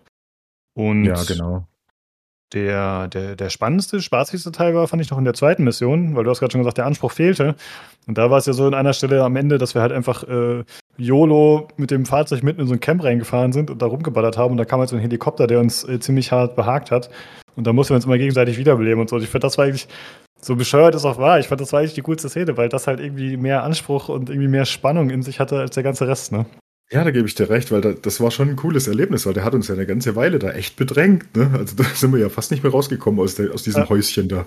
Ja, ja und genau. äh, das Ganze endete leider damit, dass das Spiel bei mir abgestürzt ist. Und, oder? War, ne, war bei mir, ne? Dir genau. ist rausgeflogen, ja. Und dann bist du gestorben und dann konntest du natürlich nicht wiederbelebt werden, weil ich war nicht da. Und dann war das Erlebnis leider zu Ende, was ziemlich uncool war. Ja. Ja, ja, die Mission ist halt auch relativ lange und das dann nochmal neu anfangen ist halt immer, äh, wir waren ja, was waren es bei uns, glaube ich, 48 Minuten oder so, ist halt ist schon ja. krass. Was war das Beste, glaube ich, 11 Minuten, ja, hm, waren wir weit davon entfernt. Ja, ja genauso ging es mir heute auch, ja. Also ich hm? habe hab die Mission dann heute nochmal mit einem Random gestartet, das lief auch echt gut, ich glaube, wir haben auch relativ lang gebraucht, aber war nett. Ohne Voice haben wir da mit Pingen, das war echt gut durchgekommen. Auch groß ohne auf Minen zu fahren und so, war, war echt ein gutes Erlebnis. Und dann ganz am Schluss, wenn man dann die letzte Raketenstation da quasi explodieren lassen hat, dann kommt ja dann Extraktionsflieger, der kommt dann gelandet, macht hinten die Klappe auf und man fährt mit dem Auto rein. Eigentlich cooles Ding. Also wir zwei, happy, letztes Ding da erledigt, jetzt geht wieder der Punk ab, ganz viele Gegner spawnen und wir fahren mit unserem Fahrzeug wie die gesenkte Sau Richtung zu diesem Flugzeug. Das Flugzeug landet auf uns und wir sind tot und die Mission ist beendet, fehlgeschlagen und ich habe gedacht, ich kotze im Strahl. Also also sowas krasses, ja. Es ist halt gelandet direkt auf uns während der Fahrt im Auto und wir sind explodiert, waren beide tot, Mission beendet. Und das quasi einen Millimeter vor dem Ziel, ja. Hm. Okay, ja, und dann gibt es ja auch keinen Speicherpunkt, ne? Dann fängt man wieder komplett von vorne an, ne? Das nee, ist halt beendet dann, ja. Mission ja. fehlgeschlagen, ja. das war echt, also, ja, das hat uns auch ja, über eine halbe Stunde Zeit gekostet. Wir haben dann aber nochmal einen neuen Versuch gestartet und haben es dann auch direkt beendet. Dann war gut. Vielleicht sind wir auch einfach blöd gefahren da, aber ja, also Okay. Und das war Krass. jetzt ein kompletter Random, weil du hast nicht mit dem gesprochen? Gar nicht gesprochen, nee, nur mit Ping-System und das hat auch gut funktioniert. Cool. Ja. ja. Ja, das ist genau, man kann halt so Gegner pingen, ne? man kann Fahrzeuge pingen, man kann ja einfach irgendwo hin pingen, Positionen oder äh, Munition, Waffen, glaube ich auch. Genau, man also kann ja die Pings cool. vom, vom Core-Partner ja auch bestätigen oder ablehnen, habe ich jetzt heute rausgefunden. Oh. genau, wenn ich dem seinen Ping angucke, dann kommt quasi, wenn ich dann den Ping von ihm pinge, kommt annehmen, aber ich kann auch ablehnen. Ja. Das ah, ist cool. eigentlich ein ganz gutes System, das funktioniert ohne Voice super. Ja, Sehr gut. Weil ich bin jetzt zum Beispiel einer, ich habe nicht groß Lust mit, mit Engländern zu spielen. Ich finde das immer zu kompliziert. Mir fehlen da oft die Begriffe, obwohl ich relativ gut Englisch sprechen kann. Ich finde das nicht anstrengend. Ich spiele, wenn dann lieber im Voice gerne mit, mit jemandem, der Deutsch spricht. Und aber wenn das so funktioniert, ist das natürlich noch besser. Ja, schön, weil das ist ja eigentlich oft so ein Punkt, wo man dann denkt, okay, da könnte es dann schwierig werden, ne, wenn man eben nicht frei kommunizieren kann. Ja. Aber wenn es da Möglichkeiten gibt vom Spiel, das ist doch gut. Ähm, ich finde, eine Sache gibt es noch zu erwähnen, und zwar hast du gerade schon die Operator genannt, die man freischalten kann über diese Missionen. Äh, Ja. Das sind im Grunde nur Skins, denn man kann halt äh, verschiedene ja, Helden dann im Spiel aussehen, in, im, äh, auswählen im Multiplayer-Modus. Und da gibt es auch noch welche, die man über die Singleplayer-Kampagne freischaltet. Genau, ja. Und, genau, und gleichzeitig ist es so, dass man jetzt auch in diesem Modus hier, in dem Koop-Modus, levelt man auch die Waffen und so. Ne? Also es ist jetzt nicht so, dass wenn man da irgendwie scheitert oder so, dass es quasi, ich sag mal, alles für die Katz war, sondern man hat zumindest im gewissen Maß noch Fortschritt. Genau, man levelt in jedem Modi quasi seine Waffen und XP, außer in der Kampagne. Ja. Genau, ja. Ja. Was man vielleicht noch erwähnen sollte, sind diese Klassen im Koop. Aber das habe ich auch Mhm. noch nicht so ganz verstanden, ehrlich gesagt. Da gibt es ja diese drei Klassen. Einmal diesen Angriff, Sanitäter und was war das dritte? Hm, Äh, Jäger so ein- oder so. Ja, ich glaube schon, ja. Die dann auch durch versch- häufige Spielen irgendwie in Stufen aufsteigen und verschiedene Perks freischalten. Aber habe ich jetzt auch noch im Detail noch nicht angeguckt. Also ich bin immer noch Stufe 1 bei Angriff. Ja. Stimmt. Das gab es tatsächlich noch. Habe ich mir auch gar nicht so genau angeschaut. Äh, ja, das soll wahrscheinlich auch der Anreiz sein, dass man das dann eben öfter spielt. Und dann natürlich, wenn man jetzt sagt, hey, mir ist das von Anfang an zu schwierig, wenn man jetzt ein bisschen grindet und immer wieder ein bisschen levelt, dann kann man wahrscheinlich auch die Missionen später innerhalb kürzerer Zeit oder mit weniger negativen Effekten generell abschließen. Ja, und halt auch taktische Vorgehen, wenn einer Sanitäter ist und einer eher Angriff spielt, dann kann man sich gegenseitig so ein bisschen unterstützen. Ja, obwohl es jetzt, glaube ich, keine Riesenauswirkungen hat. Ja. Genau. Ja, und das Ganze geht auch nur zu zweit, ne? Also man kann jetzt nicht zu dritt spielen, obwohl es drei Klassen gibt, aber ja. Stimmt, ja. Ja, okay. Ja, das zum äh, Koop-Modus ist auf jeden Fall eine ganz witzige Geschichte, kann man durchaus noch spielen. Genau. Ja, dann äh, würde ich sagen, kommen wir mal zu der Optik, äh, zum ganzen Design.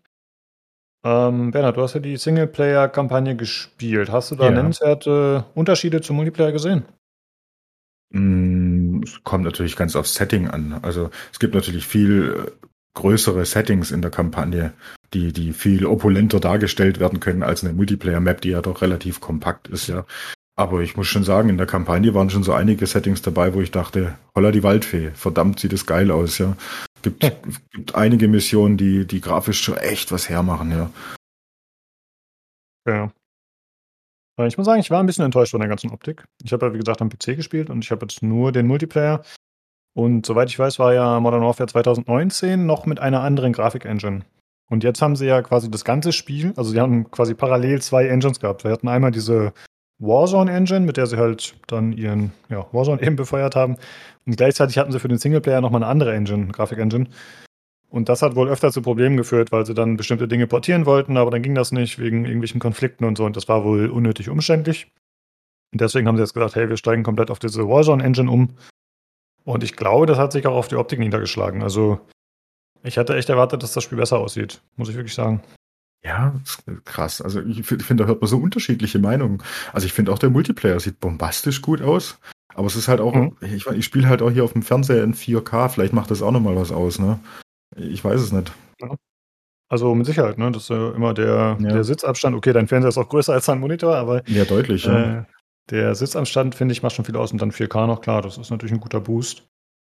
Ähm, ich finde es jetzt auch nicht schrecklich oder so. Also ich finde es okay, aber ich hatte wirklich erwartet, dass es besser aussieht, muss ich echt sagen. Ich Ist spiele halt- gr größtenteils auf maximalen Einstellungen, nicht zu 100 Prozent, muss ich sagen. Okay, krass. Also ich finde halt diesen cleanen und modernen Look sieht man total. Das ist alles gestochen scharf und, und tolle Reflexionen und äh, ob die jetzt immer so stimmig sind, weiß ich nicht. Stört mich aber bei so einem Spiel nicht. Das muss nicht realistisch sein. Das, soll einfach geil aussehen. Und ich finde, das tut's also in den meisten Ja. Szenerien. Ja. Ja, also so richtig bemängeln kann ich jetzt auch nicht. Ich habe es mir, wie gesagt, nur ein bisschen anders erwartet. Aber ich finde es äh, ansonsten vom Design und so auch okay, auf jeden Fall optisch, ja. Okay. Ja, nee, also ich bin da grundsätzlich echt zufrieden. Läuft auch perfekt, ohne irgendwelche Ruckler oder, oder FPS-Einbrüche. Das Einzige, was bei mir war, das Problem auf der Xbox Series S auf der kleinen, da, da merkt man manchmal ganz brutal den, ich weiß nicht, ob das FSR ist von AMD bei der, bei der Xbox oder irgendeine andere Skalierung, die da halt im Hintergrund läuft. Da sieht man mal ab und zu ganz schön wieder, wie der Jan immer sagt, dass der Keks bröselt. Also das, ähm, ja. da wird's dann gern mal so ein bisschen schwammig, wenn viel los ist. Also es stört beim Spielen nicht unbedingt, aber man sieht's einfach deutlich, ja. Hm, okay, verstehe. Da fehlt einfach dann die Leistung und dann tut's halt ein bisschen, bisschen Magie anwenden. ja, grundsätzlich kann man auch sagen zu den Levels, dass sie eigentlich schön abwechslungsreich sind, ne, die geboten sind, die verschiedenen Maps. Mhm. Äh, wie man es auch kennt von Call of Duty, würde ich sagen. Also halt ne, immer verschiedene Gebiete, keine Ahnung, irgendwas Nahostmäßiges, irgendwelche Bürogebäude. Äh, halt vom allen so ein bisschen was dabei, so ein bisschen, keine Ahnung, so ein, ich würde das mal irgendwie brasilianisch verorten oder so. Also es gibt alles so ein bisschen. Mhm. Und äh, das ist auf jeden Fall nett gemacht, ja. Ja, ist in der Kampagne auch so. Das bringt einen da durch die verschiedensten äh, Settings durch. Es macht Spaß, ist sehr abwechslungsreich. Ja.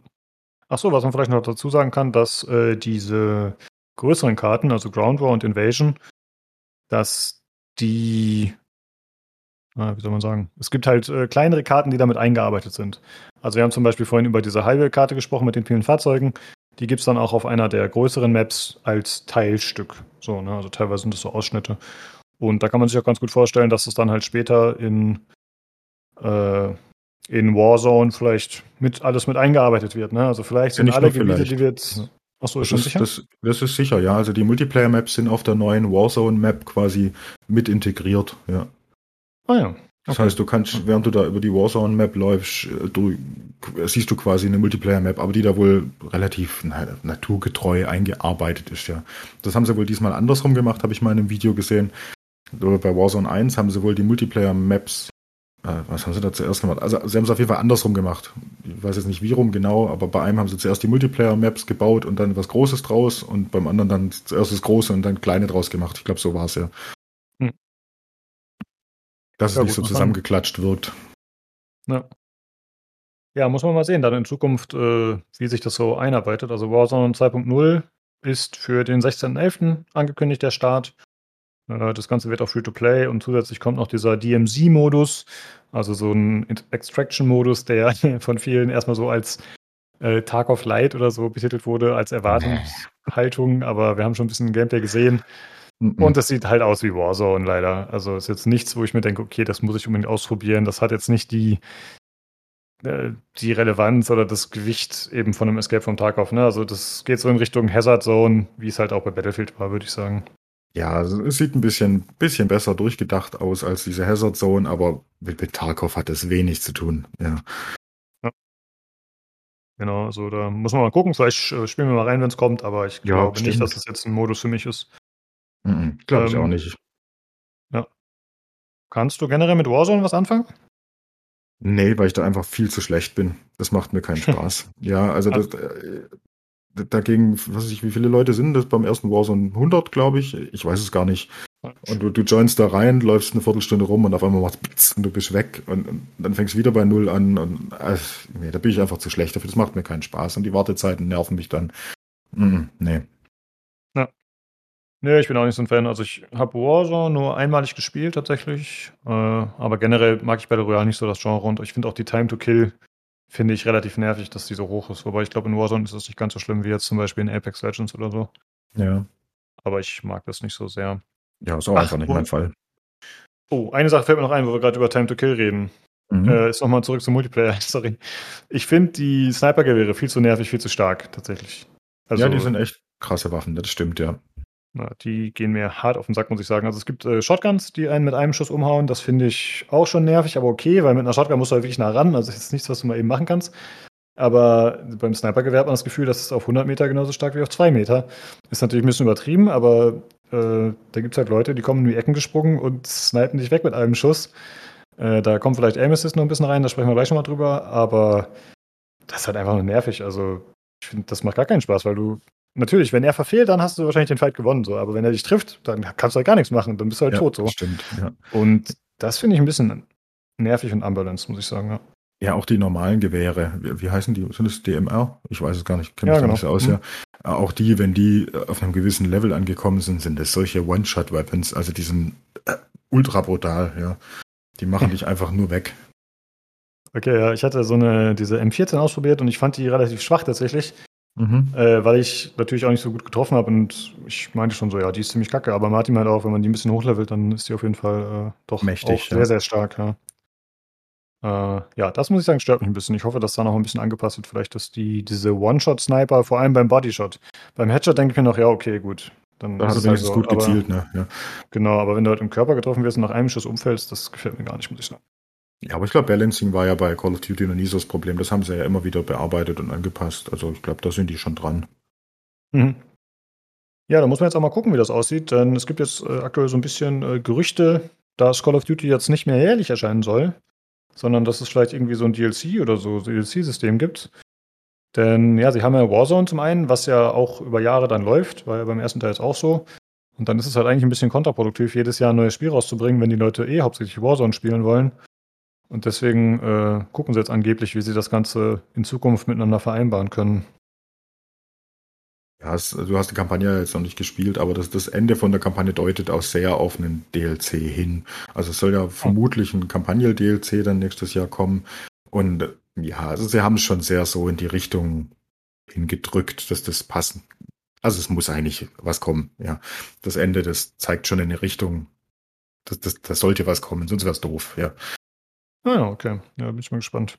Ich denke mal, vielleicht tue ich mir die Kampagne auch nochmal an später. Aber wie gesagt, ich habe es in der Vergangenheit nie durchgespielt. Mal gucken. Okay, äh, sorry, ich habe es jetzt komplett in eine andere Richtung gelenkt. Wir waren eigentlich bei Grafik und so, aber ich würde sagen, jetzt äh, kommen wir noch zum Sound. Äh, wie gefällt dir das Sounddesign so? Ähm, ziemlich gut, ja. Also es ist halt Bombast. Also in der Kampagne Bombast-Kino vom Feinsten. Viel Bumm, viel Ratter-Ratter, viel Explosionen. Ähm, alles klar, glasklar. Fand ich super. Äh, Multiplayer, die Waffen klingen toll. Sehr detailliert. Ob die jetzt naturgetreu sind, keine Ahnung. Ist mir auch egal, aber es hört sich gut an.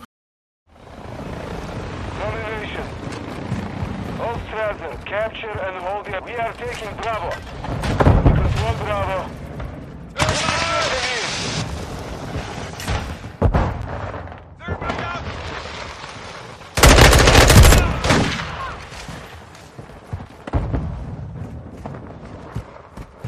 Objective Charlie.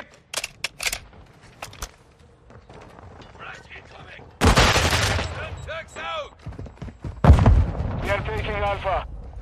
Charlie secure. We hold all objectives. Keep them secure. Charlie.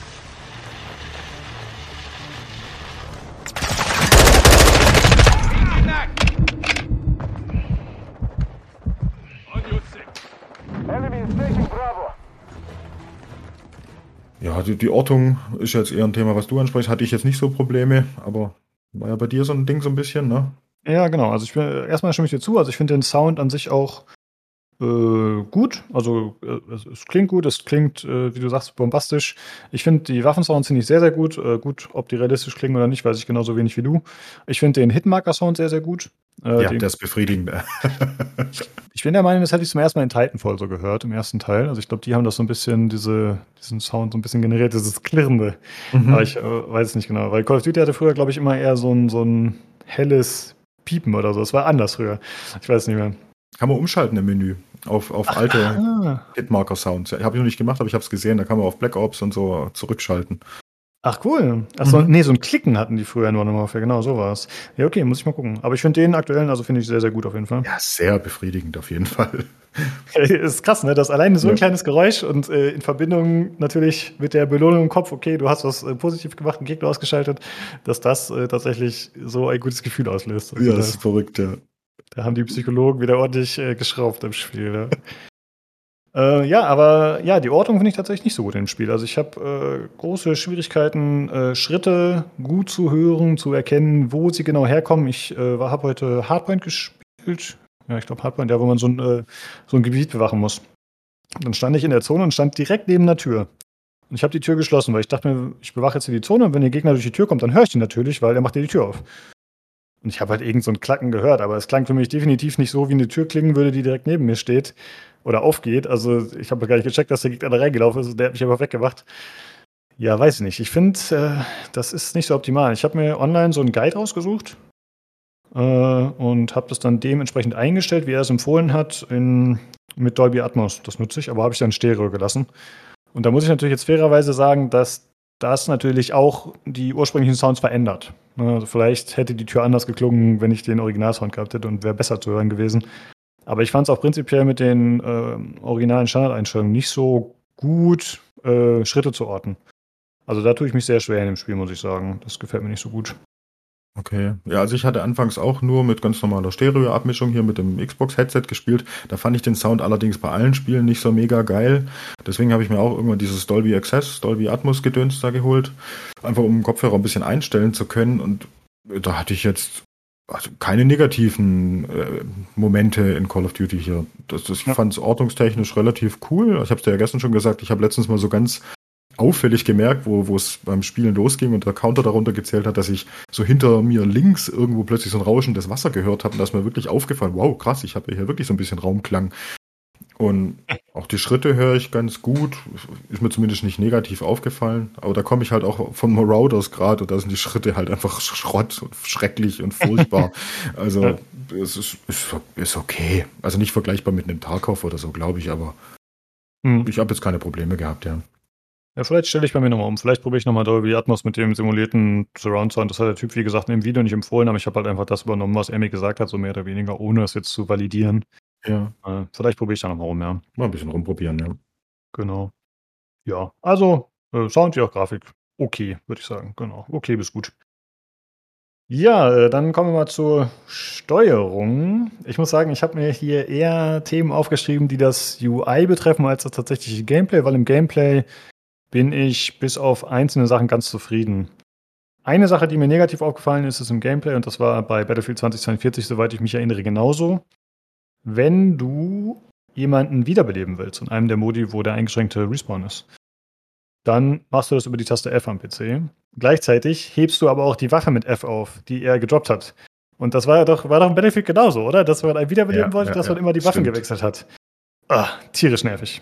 Ja, wenn man da nicht genau anvisiert, was man gerade tun will, hat man auf einfach die falsche Waffe in der Hand und der Kerle ist immer noch tot auf dem Boden. Das stimmt, ja. Äh, ja. ja. Und ich glaube, das lässt sich auch nicht anpassen. Also ich glaube, du hast halt nur diese Interaction-Taste und das ist halt F und die gilt für alles. Also ich, oder generell eine Taste und die gilt für alles. Ja.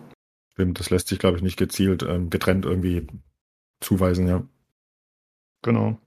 Ja, ist dir denn irgendwas äh, negativ oder positiv aufgefallen? Willst du irgendwas erwähnen in Sachen Steuerung? Steuerung?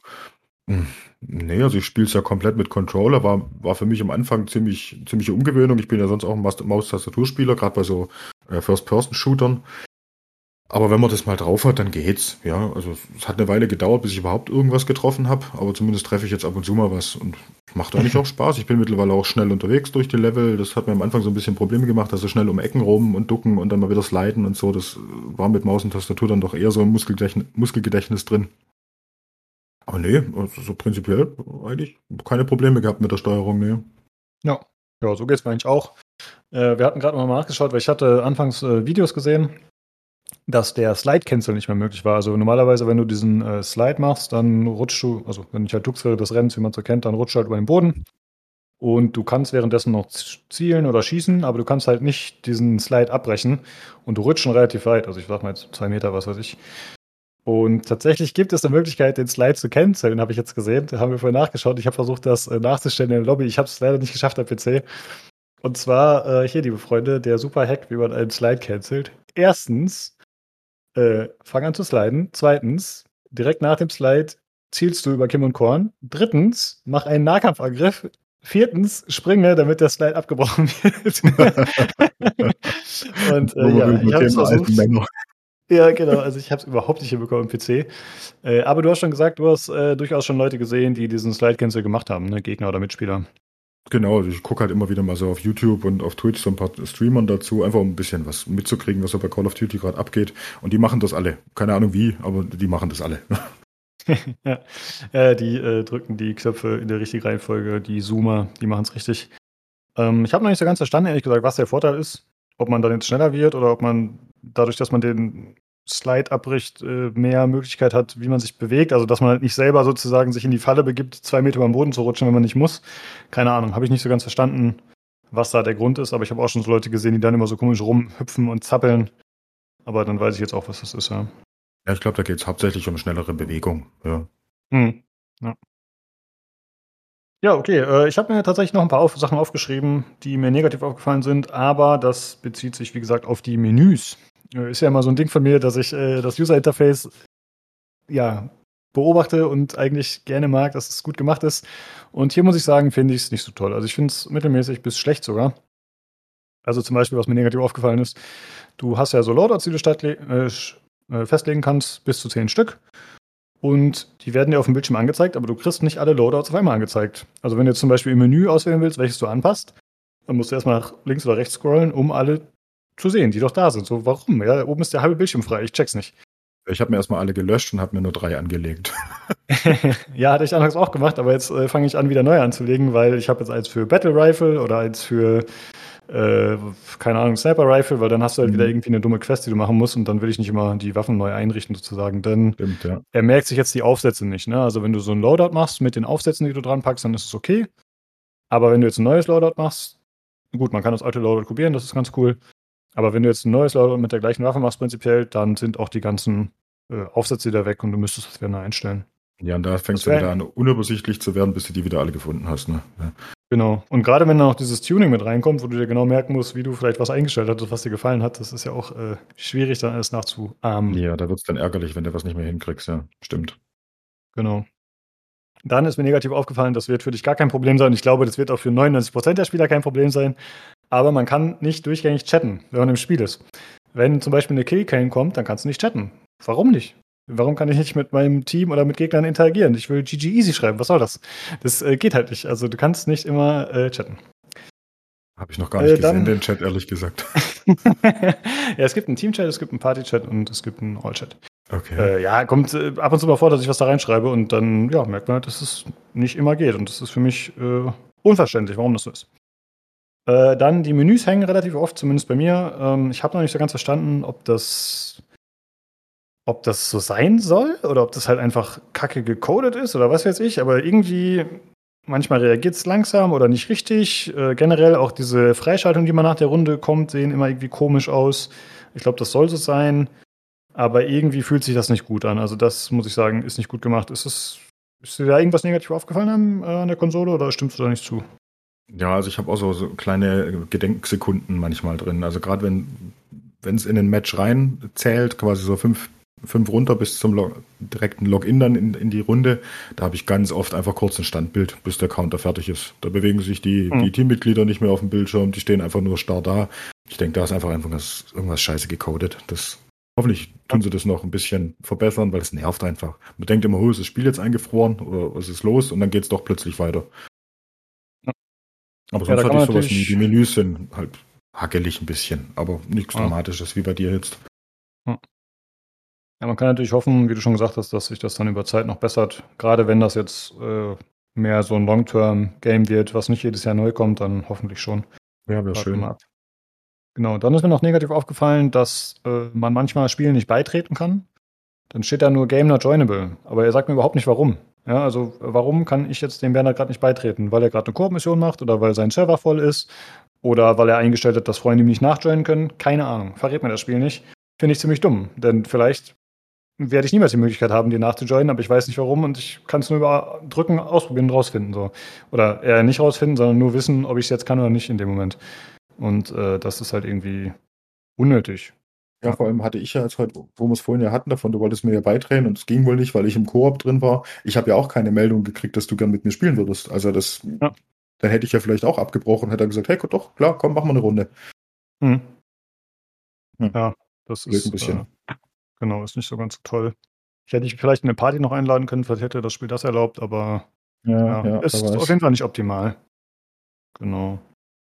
Ja, und generell muss ich sagen, bin ich recht unzufrieden mit den Menüs, aber das ist halt leider oft so bei den Spielen, die prinzipiell auf Konsole ausgelegt sind. Vielleicht sind da auch einfach Gedankengänge mit reingeflossen, warum das so designt ist, die sich für mich gar nicht erschließen am PC oder auf Anhieb. Vielleicht haben die da Ideen oder, oder sie hatten da keinen Bock. Keine Ahnung. Ja, aber selbst auf Konsole sind die Menüs ein bisschen komisch. Also diese Menüs, die oben rechts sind, die Buttons für, für deinen Fortschritt und die Party und die Einstellung, da, da gehe ich auf die Freundesliste, indem ich die rechte Erd, Erd den Trigger, äh, nee, den Stick drücke und so. Es ist alles ein bisschen nicht intuitiv, ganz komisch. Mhm. Ja, und auch die Grafikeinstellung. Ich weiß nicht, wie intensiv man am, an der Konsole einstellen kann, aber prinzipiell dann hast du manchmal, also du hast oben so drei verschiedene Rubriken innerhalb der Grafiksettings zum Beispiel. Äh, dann hast du noch die Möglichkeit, bei manchen einzelnen Unterkategorien nochmal so aufzuklappen mit so einem Plus. Also es ist irgendwie ein bisschen. Ja, diese Untermenüs, dieses Mehr anzeigen, finde ich auch völlig überflüssig. Was soll das? Also dann zeigt doch einfach an, was man einstellen kann. Das sind die äh, Hidden Tracks, die, die, versteckten Einstellungen. Ja, ja das ist komisch. unnütz, ja, ganz komisch. Genau. Ja, so viel dazu, aber ich denke, ja, ist nervig mit dem UI, aber das ist halt ein bisschen persönliches Ding von mir und da kann man halt auch drüber hinwegsehen, weil wenn man einmal prinzipiell drückt mal Quickplay und dann geht's los und dann ist das schon okay so, das passt. Ähm, Performance und Bugs. Also ich bin mit der Performance an sich sehr zufrieden. Ich habe fast alles auf Maximum, bis auf Anti-Aliasing. Ein, zwei Sachen habe ich noch runtergestellt und habe dann auch, keine Ahnung, so, so genau monitor ich das jetzt nicht, aber ich würde mal sagen, immer 100 plus Frames auf äh, 1440p mit der 3080. Also es läuft gut, da bin ich zufrieden. Äh, was mir aufgefallen ist negativ, am Anfang hatte ich relativ viel Flackern. Äh, das wurde aber mit einem Grafiktreiber behoben, also das hat sich dann erledigt. Dann hatte ich mehrfach Crash to Desktop, jetzt ich sag mal so viermal vielleicht bisher oder so, vier, fünf Mal. Und das war dann noch nichts irgendwie, was mein Rechner ausgelöst hat, denn es kam äh, dann äh, auch so ein entsprechendes Fenster von Call of Duty Modern Warfare, also wurde beendet und so. Ich glaube, das geht schon vom Spiel aus tatsächlich. Und die Steuerung wurde einmal zurückgesetzt, was ich sehr, äh, hat mich sehr abgefuckt, muss ich sagen, weil ich wieder alles umstellen musste. Aber ich bin mir nicht 100% sicher, ob ich da vielleicht den falschen Knopf gedrückt habe. Also es kann sein, dass das Spiel abgestürzt ist, dann meldet er sich immer, hey, willst du es vielleicht jetzt neu starten, abgesicherter Modus, bla bla bla. Obwohl, nee, nee, da will er nur die Grafik anpassen. Die Steuerung will er gar nicht anpassen. Ich weiß nicht, wie das Spiel das gemacht hat. Das war auf jeden Fall doof. Ja, wie war es bei dir technisch? Gab es irgendwelche nennenswerte Probleme noch? Eigentlich im Großen und Ganzen gar nicht. Nee, also am Fernseher spiele ich auf der, auf der Series X, da spiele ich in 4K mit 60 Frames pro Sekunde, weil der Fernseher kann nicht mehr. Ja. Das läuft wunderbar. Da hatte ich auch nie irgendwie einen Absturz oder irgendeinen Bug. Das läuft in den Menüs bitterfrei, aber die hat halt definitiv auch mehr Leistung als die kleine. Auf der kleinen spiele ich auf dem WQHD-Monitor mit äh, 120 FPS, was auch echt flüssig läuft. Hab da nie irgendwelche Frame-Drops oder irgendwas, aber da bröselt es halt manchmal dafür. Hm, hatte im Spiel keine nennenswerten Bugs, halt mal irgendwas, so, da glitscht halt mal irgendwas durch eine Wand durch oder so, aber das, das gehört ja fast zum Spiel dazu, finde ich. Äh, also nichts, wo man jetzt sagt, oh Gott, geht gar nicht, so Cyberpunk-mäßig. Ähm, ich hatte einmal einen Absturz, äh, wo, während wir Koop gespielt haben, ich weiß jetzt gar nicht, es war, glaube ich, vor oder nach dem Koop, also nicht während dem Spiel. Da ist bei mir einfach kurz mhm. das Spiel zugegangen und weg war's. Aber das war auch das Einzigste, was ich dann überhaupt hatte. Hat nie ja. was zurückgesetzt, keine, keine Abstürze oder so, nee, überhaupt nichts. Hat immer butterweich funktioniert. Ja, generell kann man sagen, jetzt zumindest wenn wir beide vergleichen, dann läuft es auf der Xbox besser als auf dem PC. Finde ich ja, jetzt auch nicht so überraschend. Auch, ja. Kann man schon so feststellen. Ja, aber da muss man natürlich auch nicht so viel anpassen. Die, die Konsole ist bei jedem gleich, die Hardware ist dann überall gleich, also ja. Ja, genau. ja das war's im Grunde zu Call of Duty. Äh, ich wollte noch sagen, dass die Verkaufszahlen sehr, sehr gut sind. Also, das ist tatsächlich, äh, heißt das bestverkaufte aller Call of Duty-Teile bisher. Äh, und irgendwie eine Million, äh, nee, sorry, eine Milliarde äh, in den ersten zehn Tagen, die da umgesetzt wurden. Also das äh, geht sehr, sehr ab, aber ich finde es auch relativ nachvollziehbar. Ne? Also ich finde, ich glaube, dieses Modern Warfare-Setting, also das haben wir bei Anfang schon gesagt, wir mögen das und ich glaube, das ist generell auch was, was bei den Leuten gut ankommt. Ne? Also es ist halt immer ein bisschen zugänglicher als jetzt so Zweiter Weltkrieg oder so, wo man viel so Einzelfeuerwaffen und so hat. Ja, absolut. Und zum anderen, genau. Und zum anderen muss man ja sagen, dieses Modern Warfare, das erste, 2005, das war ja noch so ein bisschen geerdeter, noch mehr. Ne? Also da war dann alles ein bisschen mehr auf Realismus noch getrimmt und so. Und später, das Modern Warfare 2 2009, das war dann schon mit Akimbo-Waffen, also zwei Pistolen auf einmal und so. Das war schon alles ein bisschen mehr, ein bisschen überdrehter, wie sich das Ganze gespielt hat. Und das ist jetzt quasi so die Fortsetzung davon. Ich glaube, da sind einfach viele Leute damals eingestiegen mit in das Spiel so und haben das da so kennen und lieben gelernt in dem Ausmaß. Ich vermute, dass das noch mit da reinspielt. Ja. Ja, und man muss sagen, obwohl wir jetzt, äh, oder ich vor allem äh, bestimmte Dinge bemängelt habe, macht es mir auch sehr viel Spaß. Also ich werde es auf jeden Fall noch weiterspielen und äh, bin froh, dass ich mir wieder ein Call of Duty gekauft habe. Also ich hatte nicht damit gerechnet, dass es mir so viel Freude bereiten wird und ich bin doch sehr zufrieden jetzt. Ja. Ja, geht mir ähnlich. Vor allem, es ist sehr belohnendes Spiel. Selbst wenn man jetzt keine guten Runden spielt, das Spiel belohnt einen ja immer irgendwie durch, durch irgendeine Freischaltung, durch ein bisschen XP hier und dort. Und, und ja, es ist, so ein konstanter Fortschritt. Ich weiß nicht, wie es jetzt ist, wenn man wirklich schon Max-Level erreicht hat, aber der, der Battle Pass fängt ja dann auch an, wenn Warzone rauskommt. Ja, mal gucken. Also momentan ist befriedigend, befriedigendes Gameplay einfach. Ja, ist schön. Ja. Ja, ich muss sagen, äh, generell, was ich so gehört habe von anderen Leuten, also jetzt äh, online und so, da ist es doch recht durchwachsen. Ne? Also man hat Leute, die sagen, hey, super gut, lange kein so gutes Call of Duty mehr gespielt. Aber gleichzeitig hört man Leute, die sagen, hey, es ist irgendwie zu langsam, es spielt sich nicht mehr so fluffig wie die anderen Teile davor. Also es ist so ein bisschen äh, gemischt, tatsächlich die Stimmung, so wie ich das wahrgenommen habe. ja, viele beschweren sich ja, dass, dass es hm. so arg äh, für, für schlechte Spieler optimiert worden wäre und so arg einsteigerfreundlich und gar nicht mehr so auf die Pros geht und hier ist Sweater, Sweater. Aber das sind alles Sachen, die sind mir einfach egal. Deswegen, pff, ja, vielleicht gehöre ich zu den schlechten Spielern und deswegen macht es mir mehr Spaß. Keine Ahnung, ist mir auch egal. Ich habe meinen mein yeah. Spaß, ne? Ey, aber gut, dass du es erwähnst, weil wir wollten eigentlich noch äh, Auto-Aim ansprechen, tatsächlich. Ah, das haben wir stimmt, gemacht, das, ne? das Thema. Genau, äh, das ist relativ heiß diskutiert. Also vorab muss man einmal sagen, es gibt ja Crossplay. Das lässt sich auf Xbox und PlayStation 4 jeweils deaktivieren. Äh, ich weiß nicht, also ich glaube, teilweise ist es so ein bisschen mit so einem Workaround. Also ich weiß nicht, ob es immer offiziell zu deaktivieren ist, aber es geht auf jeden Fall irgendwie. Und am PC geht es nicht. Also ich kann jetzt nicht verhindern, dass ich mit äh, Konsolenspielern gematcht werde. Und das äh, führt bei einigen Leuten dazu, dass der Salzgehalt steigt. Denn es gibt Auto-Aim und das ist relativ stark eingestellt, oder Bernhard? Ja, haben wir schon reichlich diskutiert hier drüber. Weiß nicht, finde ich persönlich jetzt nicht. Also, weil wenn ich so mein Gameplay angucke, ich bin kein besonders guter Spieler und ich das, das zeigt sich auch in meinen Stats. Also, wenn das Auto aim so gut wäre, wie manche sagen, wäre ich ein deutlich besserer Spieler. Also, ich schieße sehr oft daneben und bei mir aimt er nicht so haargenau auf die Leute automatisch drauf. Man merkt zwar schon so ein bisschen, dass den Controller zieht, aber nicht so massiv dadurch, dass ich dadurch jetzt massiv Kills hätte. Also ich sag mhm. so Killstreaks und sowas, es ist eine Ausnahme, wenn ich sowas mal schaffe, ja. Deswegen, ja. ich weiß es nicht. Vielleicht bin ich wirklich so schlecht, aber keine Ahnung. ja gut, eigentlich müsste er ja dann, also ich würde mal so sagen, je schlechter man ist, desto mehr müsste eigentlich einem ja das äh, Auto eben in die Karten spielen sozusagen. Ja, eben. Ähm, ja. Also ich habe mir so ein, zwei Videos angeschaut. Ich habe, also es haben sich einige Leute darüber aufgeregt, dass das halt viel zu stark sei. Äh, ich habe mir auch irgendwie so ein Video angeschaut vom Typen, der meinte, er hat seit zehn Jahren nicht mehr ernsthaft mit dem Controller gespielt, ein, äh, irgendein Spiel. Und der hat schon, äh, ja, ziemlich absurde Treffer gelandet. Und das äh, ist, glaube ich, auch das, was dann dazu führt, dass zum Beispiel äh, viele Leute diese Snipergewehre mehr oder weniger im Nahkampf spielen, äh, weil das äh, Auto-Aim da anscheinend ganz gut unterstützt. Inwieweit das jetzt irgendwie overpowered ist oder nicht, weiß ich ehrlich gesagt nicht. Aber wenn es nach mir gehen würde, ich würde ich würde gerne Crossplay deaktivieren können.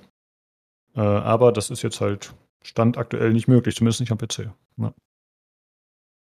Was, was mir noch einfällt, könnte ich noch kurz berichten. Ich habe mal versucht, mit Maus und Tastatur zu spielen an der Xbox. Das war ein Krampf. Das, das ging gar nicht. Also das war einfach nur ein schreckliches Erlebnis. Die Maus war so sowas entfernt von smooth und und ah, ganz ganz schlimm. Dann dann lieber Controller. Ja, also es war furchtbar. Ist das denn äh, offiziell supported oder ist es dann irgendwie ja. so ein Workaround? Ja, ja. Ah, okay. Nee, nee, ist mhm. offiziell. Äh, also in der Xbox an sich ist in den Menüs kann man nichts machen mit Maus und Tastatur, aber die Spiele, die es unterstützen, die, die geben einem den Optionen dann die Möglichkeit. Kann ich einstellen. Kannst du die Tasten frei belegen auf der Tastatur, wie am PC dann quasi. Ah ja, cool, okay. Ja, ich glaube halt, ein Fernseher ist auch nicht unbedingt dafür ausgelegt, ne, dass man damit eine Tastatur dran spielt. Oder ja, hast du so einen Game-Mode oder so, den du irgendwie einrichtest? Ja, da gibt es einen Spielemodus, aber das, hm. ja, ich glaube, das ist jetzt nur mit der Bildwiederholfrequenz irgendwas. Und der kann ja maximal 60 Hertz, also. Ja. ja, ich dachte, der verändert die ähm, Reaktionszeit oder so, dass er halt quasi, keine Ahnung, dafür Farben oder so irgendwas runterschraubt oder irgendwelche Nachbearbeitungseffekte, aber dafür halt äh, die Reaktion. Hat auf jeden Fall nichts gebracht. ja, wir haben alles versucht, ne? Ich habe den Sound optimiert, du spielst mit Controller, du hast deinen Fernseher umgestellt, es hilft alles nichts, wir sind Loops. Jo, Dabei so sieht's aus. Bleiben. Egal. ja. Ich habe gerade noch mal Metacritic hier aufgerufen, weil es mich nochmal interessiert hat. Und äh, hier ist das Spiel bei den äh, Reviews, also bei den äh, Fachmagazinen, sage ich mal, bei 78 Prozent. Und was ich irgendwie höher erwartet hätte, muss ich sagen. Ja, auf jeden Fall. Und beim User, also das sind 40 Reviews und beim User Score sind es 430 Ratings und da ist es ein Score von 5,3 von 10. Also oh. auch nicht so gut, wobei man natürlich jetzt sagen muss, okay, User, ne, da ist man wahrscheinlich eher angehalten, wenn man äh, das Spiel kacke findet, dass man dann vielleicht mal was schreibt, als wenn man äh, positiv dazu gestimmt ist. Ja, das typische Problem bei Bewertungen, ja. Genau. Ja. Ja, wir sind trotzdem ganz zufrieden, wir haben Spaß damit und wir werden es auch äh, weiterhin spielen, hoffentlich auch gemeinsam. Denke ich mal, Ja. kriegen wir bestimmt ab und zu mal hin. Genau. Ja, so viel zu Modern Warfare 2. Äh, wenn ihr jetzt das Gefühl habt, wir haben irgendwas vielleicht äh, vergessen, ausgelassen, dann könnt ihr euch gerne nochmal melden. Äh, wenn ihr sagt, das Spiel interessiert euch, aber ihr seid euch nicht ganz sicher nach dem, was wir jetzt erzählt haben, dann wäre es auf jeden Fall schlau, bis zum 16.11. zu warten. Dann erscheint, wie gesagt, hier der Warzone 2.0 Modus. Und der ist halt free to play. Das heißt, man kann da mal einfach reinspielen. Und auch wenn es nicht eins zu eins das gleiche ist, hat man doch schon mal einen gewissen Überblick, ob das Ganze was für einen ist oder nicht, denke ich.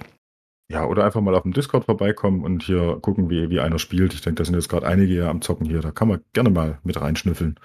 Genau. Vielleicht schaut ihr dann besser bei den Leuten zu, die gut sind. Aber sonst äh, können wir natürlich auch was streamen. Ja, kein Problem. Bei, bei uns ist dafür auch lustig. das stimmt, ja. genau. Ja, okay, dann äh, würde ich sagen, liebe Zuhörer, wie gesagt, wenn ihr noch Fragen habt, meldet euch gerne. Äh, da, ihr könnt uns wie immer kontaktieren oder wenn ihr auch mal selbst am Podcast teilnehmen wollt, geht das natürlich auch. Oder generell Feedback, Anregungen, wie immer bei uns abladen. Das wäre auf dem Discord. Das ist discord.gg slash pcgc. Da gibt es äh, den Hörerfeedback-Channel. Alternativ könnt ihr uns eine E-Mail schreiben an pcgcpodcast.gmail.com oder uns über Twitter kontaktieren unter dem Handle podcastpcgc. Ja, dann Bernhard, äh, vielen Dank, dass du da warst. Äh, hat Spaß gemacht. Ja, gerne und danke auch für die Einladung. Ja, sehr gern und äh, gerne wieder. Und an liebe Zuhörer, vielen Dank auch, dass ihr zugehört habt und schaltet gerne nächste Woche wieder ein zum PC Games Community Podcast. Tschüss. Tschüss.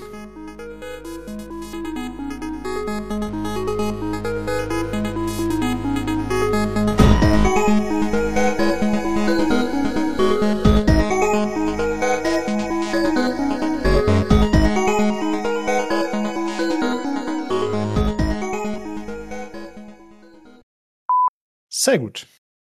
Na, hämmer's doch. Wunderbar. Ich weiß nicht, ob du das am Anfang gemerkt hast, aber ganz am Anfang, als ich dich vorgestellt habe, war ich so, äh, bei mir ist der, dann ist mir der Name einfach nicht eingefallen. der der, der Scheiße, Neusware. echt alt. Und dann fiel es mir, ach, der Bernhard. Oh, ja. oh, scheiße. Egal, ist mir nicht aufgefallen. Aber mir ist dafür aufgefallen, dass du dich ähm, nach, dem, nach den Antworten zu Martins Fragen bei drei Leuten bedankt hast, obwohl wir bloß zu zweit sind.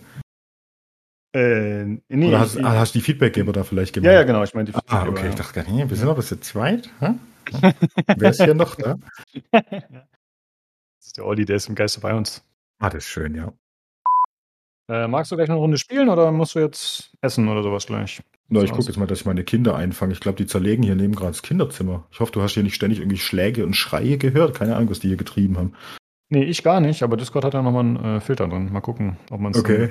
später hört, wie deine Kinder die Bude abreißen. Ja, hier waren einige Lärmattacken drin. Ich entschuldige mich jetzt schon beim, beim Schnittmann.